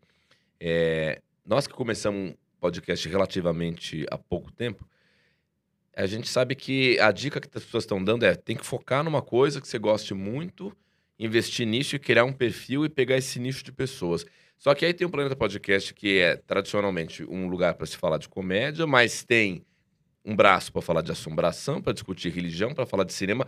Me parece que vocês podem fazer tudo. Isso é uma conquista que vocês têm porque vocês começaram na hora certa? Ou é um foda-se a esse tipo de premissa, tipo, especifique? Por que, que vocês podem fazer isso e outros não? Cara, eu acho que assim, é, esse, na verdade, é, a gente sempre tenta estar um passo à frente do mercado que a gente tá pra não tomar nenhuma surpresa. Agora tá nessa pegada do tipo, ó, galera, tem uma enxurrada de podcast rolando aí. Se vocês não nicharem, vai ficar complicado. É, porque se você, por exemplo, fizer um podcast de pesca, onde não tem nenhum. Puta que pariu, matou a nossa ideia. que merda, velho. Não, mas é uma excelente ideia mesmo, sabia? Tainhas. Porque o. Por Não, que não pescá-las? mas pensa, pensa comigo. Se você fizer. Primeiro episódio. Um episódio só Se sobre Pirarucu, tainhas. nosso amigo. Mas pensa comigo. Sabe? Acompanha esse raciocínio. Vê Mas eu tem mercado. razão. Pode ver Cara. que todo domingo de manhã tem um programa de pesca da TV e esses porra sempre tem patrocinador. Mas é que é muito bom um podcast Mas só é de isso? pesca, né, velho? Mas aí que tá. Aí- mas é aí que tá, aí que tá. faz pensa, sentido. pensa comigo. Você tem um podcast de pesca que não vai dar um milhão de views. Ele vai dar 15 mil views. Hum. O episódio. Vamos dizer que seja isso. Banda larga tá chegando aí em vários lugares. 15 mil views. Porra, é view pra caramba. No sentido, não é o flow, mas é, é 15 mil views ó, nichadíssimo. O que, que acontece? O anunciante que tem, vamos supor, Anzol, ele vende Anzol e ele quer investir no YouTube. O YouTube, ele escolhe onde ele vai colocar um anúncio desse cara, mas ele é nichado. Então ele precisa colocar onde o interesse é mais alto em pescaria.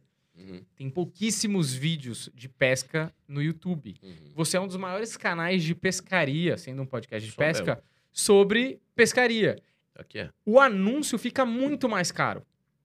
Porque tem pouco. Uhum. Então você, o seu mil views num podcast agora vai cair o valor. Porque o YouTube tem muito podcast para distribuir anúncios, Uhum. se esse for o interesse do anunciante. Na pescaria tem pouco e o público-alvo é muito nichado. Então, o mil views de um, de um vídeo de pescaria, ele é muito mais caro do que um mil views de um podcast de entrevista que tem um milhão. Então, esse cara com menos views, ele pode igualar um canal que tenha mais views por conta dessa matemática, essa fórmula de pagamento da monetização. Isso aqui. Então, eu não sei por que que eu tô falando disso. Ah, Mas é, é do- dica pra quem quer- tá começando com podcast. Pra vocês que são jovens, é, tá bom, pra nós, vai. Nós estamos é pra gente mesmo a dica. Legal? Só É, depende- é que depende do que o cara almeja, né? É. Tipo, é, teve um momento aí no podcast que o importante era você trazer de tudo, né? Eu Claro. acho até que deu muito certo. Mas depende do que o cara quer. Eu não sei se é o que a gente quer, sacou? Pescaria? É, então, não pescaria, mas é, talvez eu não fizesse- queira falar com pescador, entendeu? E se fizesse um podcast de pescaria com comédia? Claro. Puta, olha que foda. A gente já começa com assim: qual das tilápias gosta de escrever? a tilápis. E aí vai várias dessas, entendeu? Excelente. O pessoal aqui tá caindo de rir ali. Caralho. É que eles dele, por, por, por fora eles não mostram, mas aqui dentro tá uma Qual, festa, qual tá? peixe é gaúcho? Qual? O bagre. Tá vendo?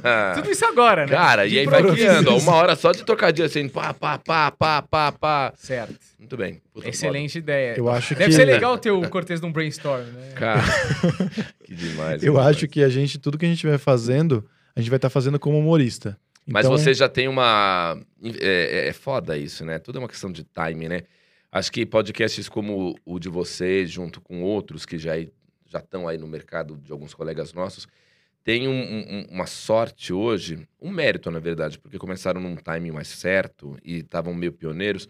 Hoje vocês já se consolidaram e vocês podem fazer, não fugindo tanto do DNA de vocês, vocês podem fazer o que vocês quiserem, né? A impressão que dá é um pouco essa, né? Cara, Você já esse- tem uma audiência que vai com vocês, falar, Cara, esse corte de algoritmo quebrou a perna de todo mundo, assim, eu acho. É, não- a galera acha que, ah, pegou a galera que tá começando. Não, a gente teve uma queda de, de visualização também.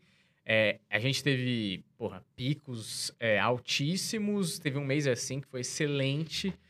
É, depois a gente caiu, como todo mundo caiu. Mas assim, é o YouTube dando um sinal ali que, como deu com os vloggers, por exemplo. Uhum. Tá, porra, tinha vlogger pra caramba. Era a Kéfera, era o Whindersson, era a Cossiela, não sei o quê. E ele foi cortando depois. Tá. É, eu acho que todo mundo tá passando por isso. Eu tenho a esperança que volte, assim, porque eu acho que é por uma flodada, né? Que eles falam. Hum. É, tá muito inchado o mercado e muito rápido. Então É. imagina a tagueação de gente que tá botando flow na tag do vídeo, porque tem um podcast. Ele quer É. relacionar. Então, cara, fica tagueado um monte de podcast e o YouTube deve ter um algoritmo inteligente que, que tenta controlar esse mercado para não virar o YouTube o canal, o site dos podcasts, né? É, tá meio isso. Né? É, exato. Então, eu acho que assim, a gente não chegou nesse patamar Uhum. de, ah, a gente fala o que a gente É. quiser e o público vai dar 100 mil views toda vez aqui. Uhum. E a gente se preocupa, assim. A gente tem um número lá de gente que, cara, é fã fiel, é, é chita, mas assim, Uhum. não é um público que você fala, cara, tá garantido. E sacou? na verdade, a busca por outras coisas é pra diferenciar mesmo, Uhum. tá ligado? Tipo, na real, a gente entende que hoje que se a gente ficar só na comédia, vai ser muito pequeno o público, tá ligado? É. E então a gente faz outras coisas, mas sempre como comediantes. É sempre Tá. comediante falando de, do paranormal, comediante é falando perfil. de crime. Vai ter a série É. de crime agora. Então, é sempre isso, assim. Mas é uma tentativa de, de mudar, né? É, Não ficar gente, na mesma. é, esse negócio de nichar, a galera tá muito apegada à temática, né? Ah, então meu, a temática é, sei lá, engenharia, meu podcast, lá. Eu acho que tem isso, mas assim, a nossa tentativa de nichar Hum. é, é não é a temática, é a fo- o formato. Então, o Cineclube, é óbvio que vão surgir outros podcasts falando de cinema. Ah, É, E beleza. Só que assim, a gente também é de cinema, a gente também é de bate-papo. A Tem uns outros aí que fazem cinema aí, né? Então, mas não... Mas pode continuar. Não, É, mas então, tem mesmo, pô. Mas a gente, ter. eu ouço, cara, um podcast de cinema há muito tempo aí. É. Sei lá, uns 5, 6 anos eu ouço. Tá, Cinema com rapadura eu acho foda pra Cinema com caralho. rapadura, bom pra É. caralho. Entendeu? É. Então, assim, não é problema, mas é isso que você tava falando. Acho que é só a gente fala daquele jeito. E, não, É, e não tô dizendo que é melhor ou pior, mas Uhum. conexão, tá Ou ligado? seja, a, a dica talvez que vocês possam dar pra gente que quer começar a fazer, a podcast, fazer podcast é não importa o que você faça, faça de um jeito que você seja o destaque, é isso? Não, Não é nada disso. que não, não que você seja É, um destaque. Não, mas é que assim, é Mas que você seu Que o jeito. seu jeito é. em que o Identidade. seu Isso, jeito, você- identidade. É, isso, é de bruffs. Refs. É, é que, é que do jeito que você falou, é, brilhe. Não, Seja não, você. que você É. tem a sua personalidade. É, tem Tá. identidade. Em Por busca exemplo, da persona perfeita. o, Tipo o, isso. o Brian Rizzo foi lá no nosso podcast, ele tem o, o podcast dele que é Eu tava lá. Eu Tava Lá. Que é um formato de podcast que, Hum. porra, já tá há um tempo, não tem vídeo. Então, E é uma galera que gosta, tipo, 30 mil pessoas ouvem, não tem vídeo. É. E a galera é muito fanática. E é o, a versão embrionária do Que História é essa Porchat, né? Aham. Porque o Porchat meio que fez uma coisa bem parecida com o que ele tava fazendo ali. Inclusive, temos um corte no nosso, no nosso canal Opa. sobre isso. É, então... é, mas ele conseguiu imprimir uma, uma formatação, uma identidade naquilo ali, sacou? Saquei. Eu acho que também tem, um, tem muito isso, assim. É, é difícil fazer, mas... O que que não é?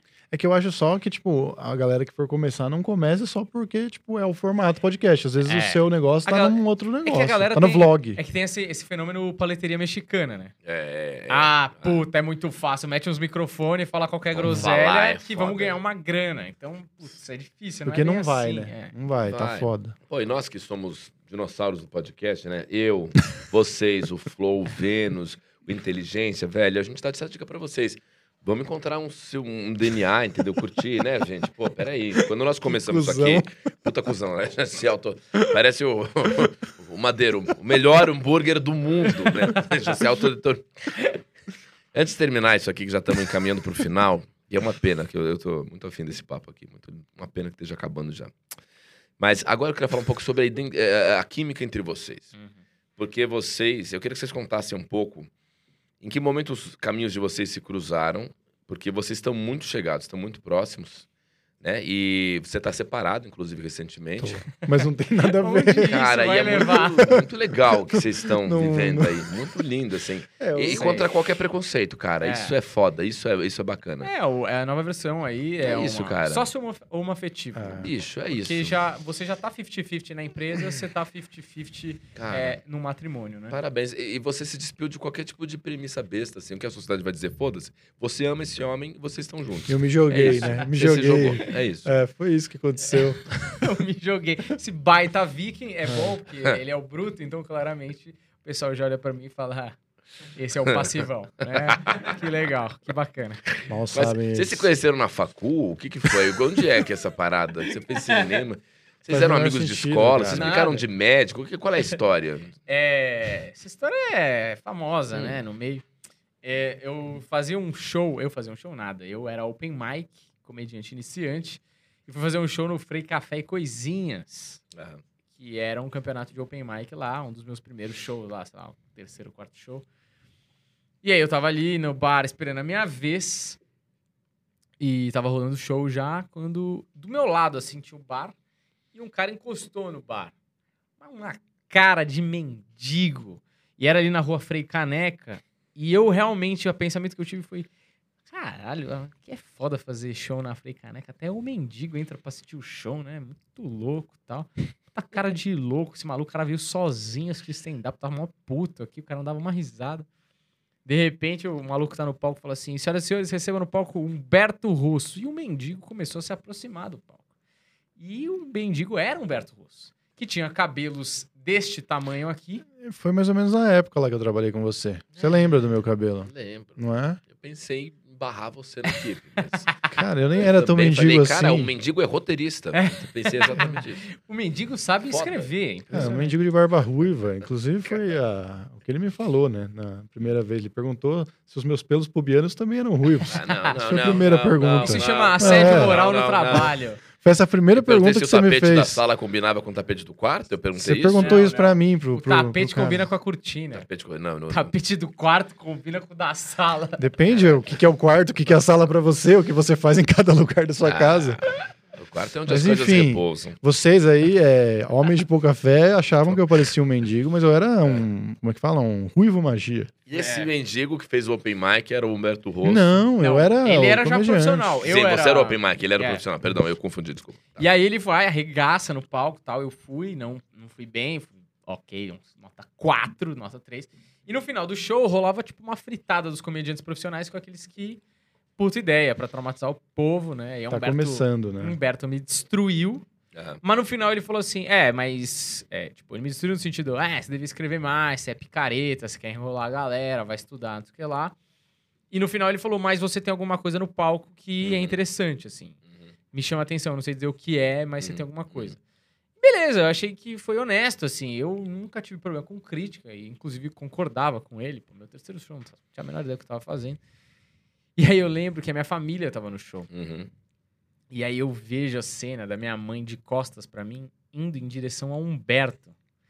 E aí eu falei, não, eu não sei o que a minha mãe vai falar, mas não vai ser coisa boa. Ah, E aí eu chego perto, minha mãe tá falando, ai, você é super bonzinho, né? Você devia ser amigo do meu filho, não sei o que, Humberto. Me deu uma esmola. Quem é seu filho? Quem é seu filho, cara? E aí tal, e isso foi a primeira vez que a gente se Você viu. respondeu quem é seu filho, cara? Não, a... Ah. Humberto, né, respondeu. Quem é Ah. seu filho, cara? Ela me mostrou, ela apontou. Ela assim. apontou pra mim de maneira bem Presta mais humilhante. atenção, Menino. né? Eu tô muito, tô muito cansado, tá? E isso foi a primeira vez que a gente se viu, assim, que a gente se trombou. E aí depois eu fui fazer bilheteria num show do Humberto, porque o casal ele falou: Ó, tô fazendo uma canja lá, vai lá que você faz cinco minutos. Lá no Oficina Burger. Oficina Burger. Aí a gente conversou mais Osasco. esse dia aí. E, mas o que a gente se aproximou mesmo, que eu acho que deu pra fazer amizade, e a gente fechou no clube depois e tal, Uhum. foi uma viagem que a gente fez pra Bebedouro. Cinco horas pra ir, cinco horas pra voltar. A gente dormiu lá. Que eu acho que é uma boa história. Momento de viagem. Isso é uma boa história para um momento é. de viagem. Voo de milhas, em breve, corte exclusivo. Nosso patrocinador Voo de Milhas oferece um corte exclusivo que você vai assistir daqui a pouquinho deles falando sobre essa viagem cheia de aventuras, risadas e romance. Muito Bebedouro. romance. Romance e bebedoura. Sim, foi. Bebedouro. Da Muito bem. água na boca. Não, mas aí, né, aí É. a gente viu que, tipo, porra, a gente tem muita coisa em comum, a gente pensa muito igual. Aquele negócio também, eu, eu acho que boas pessoas, elas acabam se atraindo. Uhum. Picaretas trabalham juntos. Pode Ah, reparar, ah. você já tem uns três na cabeça aí, ó. Sempre. Ó, o Will ali tá também se balançando, porque é isso. Você lembra dos picaretas são sempre juntos. Sim. E eu falei, mano, esse cara é legal, esse cara tem referência pra caralho. Porra, é, a, gente- a nossa conversa bate. E aí, mano, é, depois o, o Daniel, ele morava do lado do bar que a gente tava fazendo o show, eu e o Bernardo. E, mano, eu tava cansado de produzir o show pra caralho, assim, e o Daniel precisava de palco, eu precisava de alguém pra me ajudar. Ah, Então eu falei, mano, eu gosto desse moleque. E esse moleque pode me ajudar agora também. Então eu falei, Tá. mano, vem, você começa a fazer show aqui com a gente, você me ajuda na produção. Tá. E aí, conforme você for evoluindo, que o que ele precisava pra evoluir era palco. Era Sim. basicamente isso. sim. Conforme você for evoluindo, você entra pro grupo também. Tá. Isso aconteceu rapidamente, tipo... Você já- seis meses, sei lá. Mano, você foi é, fazendo show toda semana, a gente colocava ele fazer MC, porque a gente não gostava também de fazer MC. Aham. E ele era bom nisso, ele sempre foi bom de interação, sempre foi um bom apresentador, tanto que hoje ele é o apresentador do, do podcast. Então, ele foi evoluindo, mano, e a gente foi se aproximando cada vez mais. Então chega um momento que a gente fala, mano, vamos fazer um, vamos, vamos fazer um projeto. Sempre fala, vamos fazer um projeto. Tipo, não é eu vou fazer um projeto, vamos fazer um projeto, É. Daniel. Tipo, acaba virando assim, mano. Claro. Me conectou muito o trabalho que a gente fazia, entendeu? Que legal. Que foda. Pô, e nisso vocês já estão esse tempo todos juntos e, e tem uma sinergia dos dois que eu vou comprovar agora para terminar esse podcast. Isso aqui é incrível o que vai acontecer agora. É a hora do Gêmeas do Nado Sincronizado Testers. vou explicar o que vai acontecer aqui. Corte perfeito isso aqui.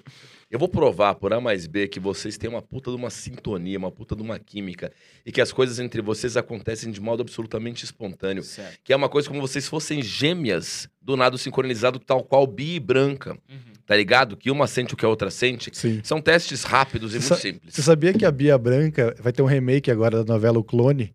E aí a E Bia vão Branca fazer? vão fazer os gêmeos. É, Que era as gêmeas, Os é, é que mudou, né? original, é. Mudou tudo, né? Caralho. Agora mudou, tipo, porque, meu. A Ruth e a Raquel, elas vão fazer? Não, não, elas É, vão tipo- fazer o Murilo Benício. É, é, elas vão fazer o papel do Murilo Benício, é, só que o Murilo Benício tinha um gêmeo fake, era ele mesmo, né? Isso. na Ah, tá, tá, tá. E aí tá. vão fazer com as duas. Isso vai É. ter mesmo? Então, então, então, então é, tá, estão disputando o papel, né? Bia Branca e a Ah. Pepe e Neném.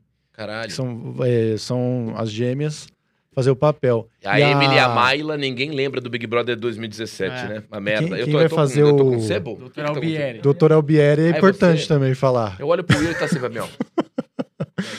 tá, tá. Quem vai fazer o Doutor Albieri também agora, o pessoal tava esperando que ela tava meio na geladeira, mas é a Carol Conká. É, o pessoal, é, Estão tentando levantar a Cara, carreira que dela. casting foda. vai ser foda pra caralho esse remake, a gente tá na É, vai expectativa. passar no eu acho. Desculpa te Mas interromper, parem de me enrolar. Parem é de... muito Vocês vão passar importante. pelo teste das gêmeas univitelinas, mesmo não tendo nascido do mesmo ventre, tá? Certo. Consiste em alguns procedimentos básicos. Daniel, vou pedir pra você começar uma história, qualquer história que seja. Não precisa ser uma história, você pode fazer uma frase. A frase tem que ser longa. Quando eu fizer assim pra você, você não pode pestanejar, você tem que completar a frase dele e você vai me dizer se a frase era a que você tinha pensado. Vai. Entendi. Pera aí, é uma frase qualquer. Uma frase, mas tem que ser longa. E vai Tá. pausado. É, Cara, a gente tem um show daqui a pouco é, na Zona Leste. Vamos pegar o carro aqui e daqui a pouco passar no. Passar no drive-thru, né? Comprar um lanchão. Uhum. Porque como a gente tá com muito medo do show, a gente precisa destruir o nosso corpo para que o nosso corpo ele se sincronize com a nossa mente. E, ao mesmo tempo, o drive-thru que vocês vão é da lanchonete. McDonald's. Caralho, caralho! Cara, vocês entenderam? Era a frase que você estava pensando? Era isso mesmo? É, porque a gente precisa comer, né, pra ir pro show. Não, mas foda, foda, foda. Sigam nesse caminho. Sigam nesse caminho. Ó, agora o teste é outro. Eu vou começar a falar vários nomes de instrumentos. Tá. Quando eu fizer assim com essa mão, ao mesmo tempo, vocês têm que dizer qual instrumento que eu falaria. Porque vocês Pô, sabem. É trigêmeos, caralho. Não, não, não, não, não, não, porque vocês vão pensar num mesmo instrumento. Não interessa o instrumento que eu queria falar. Ah, Vai tá. que eu queria falar violão e vocês falam oboé, mas vocês vão falar ao mesmo tempo o nome de um instrumento, O cara tá? que vem o primeiro nome oboé na cabeça Não, é não, muito, vai ser né? impressionante. Não vale o violão nem o boé. então tá. Eu, quando eu fizer assim, tem que ser ao mesmo tempo. Vocês vão ver como é incrível a sincronicidade do Varela e do Humberto Rosso. Eles falam a mesma palavra ao mesmo tempo. Mas tá? vai fazer mímica? Não, não, vocês vão falar, mas não, não pode pensar, entendeu? Ah, entendi. Já direto. No que eu fizer, pá, vocês falam, tá? O nome de um instrumento musical, tá? Harpa, oboé, violão, violino, violoncelo, flauta, trompa. Tambor. Tambor. Cara, é- são deuses, são deuses. Nós não combinamos isso. Vocês veio o tambor. Veio o tambor. Cara, que foda, que foda, que foda. Deixa absurdo. Cara, é, é, é impressionante. Zero vendo isso? científico. Imagina, ma- como é que é, é o mesmo pensamento. Vocês são gêmeas, univitelinas, vocês estão ligadas numa mesma placenta. Vocês ficam aqui, ó. Eu juro por Deus. Ó, outro teste, outro teste agora. Daniel, Hum. a- fecha os olhos. Humberto Rosso põe as duas mãos aqui, em cima da mão, em cima da mesa. Achei que era Tá. pra pôr em mim. Não, não, não. Falei, que porra é essa? Não, não, não. Tá de olhos fechados, né? Tá de- Não vale roubar, não vale Tá, roubar. tá, Daniel lá. Varela tá de olhos fechados. Eu vou tocar em um dos dedos, ou da mão direita ou da mão esquerda do Humberto Rosso. Você vai dizer que dedo é esse, porque você tá sentindo que eu tô Ah, tocando também na tua mão. Bota a também? mão aí em cima. Eu vou tocar Nossa. na mão do Humberto Rosso. Impossível isso. E no que eu tocar o Hum. dedo da mão direita ou esquerda, seja ele qual for, indicador, médio, anulado, mindinho, você vai dizer qual que é. Qual o dedo que eu tô tocando do Humberto Rosso? Esse aqui, ó. Que é o dedo Anelar direito. deuses, deuses sagrados. Olha isso aqui, câmera, mostra aqui. Puta que o pariu! Caralho! Caralho! É. Foda, foda. É- Era o direito? Era o esquerdo, né? Não, mas, mas- tudo bem. Mas, Mas, é, é, que gêmeo é, nasce de frente um pro outro. É, Mas você é que bolsonarista, tá então todo mundo sabe que é. você é de direita. Então foda-se. É igual, é igual, eu tô bem caralho, fora, caralho. certo, Tô tá bem certo. fora. Pra terminar, último teste, os dois de olhos fechados, os dois de olhos fechados, tá? Os dois de olhos fechados. É. Os dois de olhos fechados. Olha, olha a sincronicidade, muito bem. Você vai bater na gente? Não, não. Mão direita de cada um, livre, livre. Mão direita Livre é livre, livre, livre, Hum. livre. A Tô mão direita tá livre, a direita livre. Mão direita de cada um.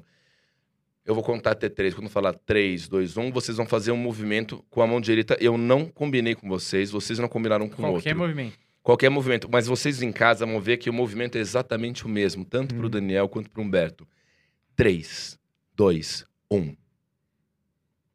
Olha, filhas da puta. Cara, são deuses! Deuses sagrados! O mesmo Acertamos? gesto! Vocês fizeram isso! Certeza que É, a gente vai olhar e não vai ter nada Não a vai ter ver. nada, cara.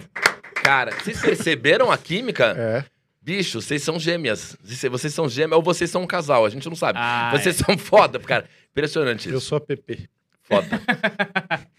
Ó, Daniel Varela, Humberto Rosso, muito divertido, caras muito legais. Estão com o Planeta Podcast, um podcast muito foda. Vocês têm que ouvir, tem sempre conteúdos muito legais. A galera da comédia tá indo lá e tem muita coisa pra vocês maratonarem, entendeu? Não é só quem vai, não é só quem tá indo agora, é quem já foi também. Tem muito vídeo, todo mundo que você puder imaginar já foi. E quem não foi, irá. E eles também têm playlists especiais com muitas coisas bacanas. Destaque pro Cine Podcast, é o Cine Podcast? Cine Clube do... Cine Clube Isso, Cine Clube. muito legal. Eu fui duas vezes já, tanto para falar de comédia quanto do Cine Clube. E eles também têm uma agenda aí de show, porque vem aí Planet Podcast Risos, o novo show. É Isso. verdade. Como Tá? você sabe? Você, você chutou? Cara, vai ser. Planet, Planet Podcast Risos. e tem um leão que é assim, ó. é um Ia ser bumerangue. Um bumeranguezinho. É, Vai a ter gente- show, né? A gente tem show dia 30 de julho. É isso? 30 de julho, 30 no de West julho. Plaza. Agora vai vender. Tá anunciando aqui, É, agora Eu vende. espero que eu vou. A gente põe o link aí. 30 de Caralho. agosto no West Plaza, Planeta Podcast. eu e o 30 de julho. Falei o quê? Agosto? Agosto. 30 de julho aqui no West Plaza. É, tá com ingresso promocional 15,90 lá, Uhum. vale a pena pra caramba. Tem o shopping, tem a praça de alimentação, então dá pra dar um rolê com a tua mina e depois colar no show pra dar umas risadas. É, tá com todas as precauções sanitárias, 40% de capacidade.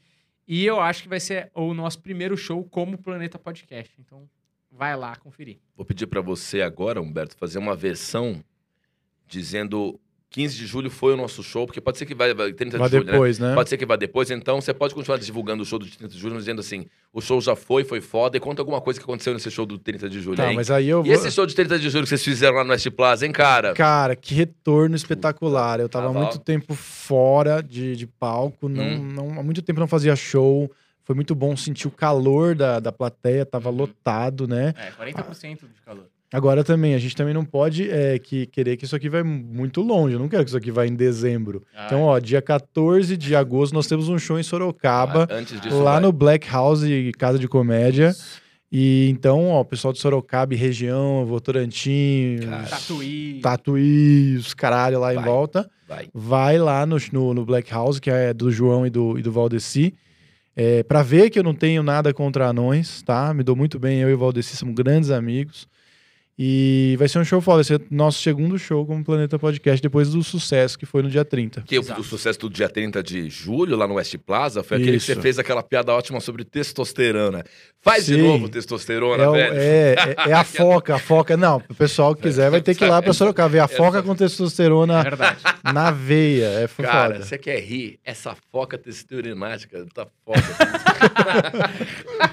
Cursos de dicção. testosteronática. Então é isso, mais uma vez, obrigado. Você já sabe, você pode migrar daqui lá pro canal de cortes, é o Cortes do Cortez, que tem um conteúdo exclusivo graças a Voo com Milhas, em que eles vão contar alguma história envolvendo viagem e humor, e certamente vai ser história envolvendo bebedouro, que é algo muito louco que Bebedouro. aconteceu por lá, hein? E se você Muito quiser ir pra louco. Bebedouro, Voo de Milhas te leva pro Bebedouro. Ah, porra, vai pegar milha pra, pra Bebedouro. É, pega, Miami, né? Mas enfim, tá? Aguenta aí que vai estar um Carol de Cortes mais uma vez. Obrigado, mano. Obrigado, Vocês mano. são muito legais. Muito foda, muito foda. Ativar. Muito bom.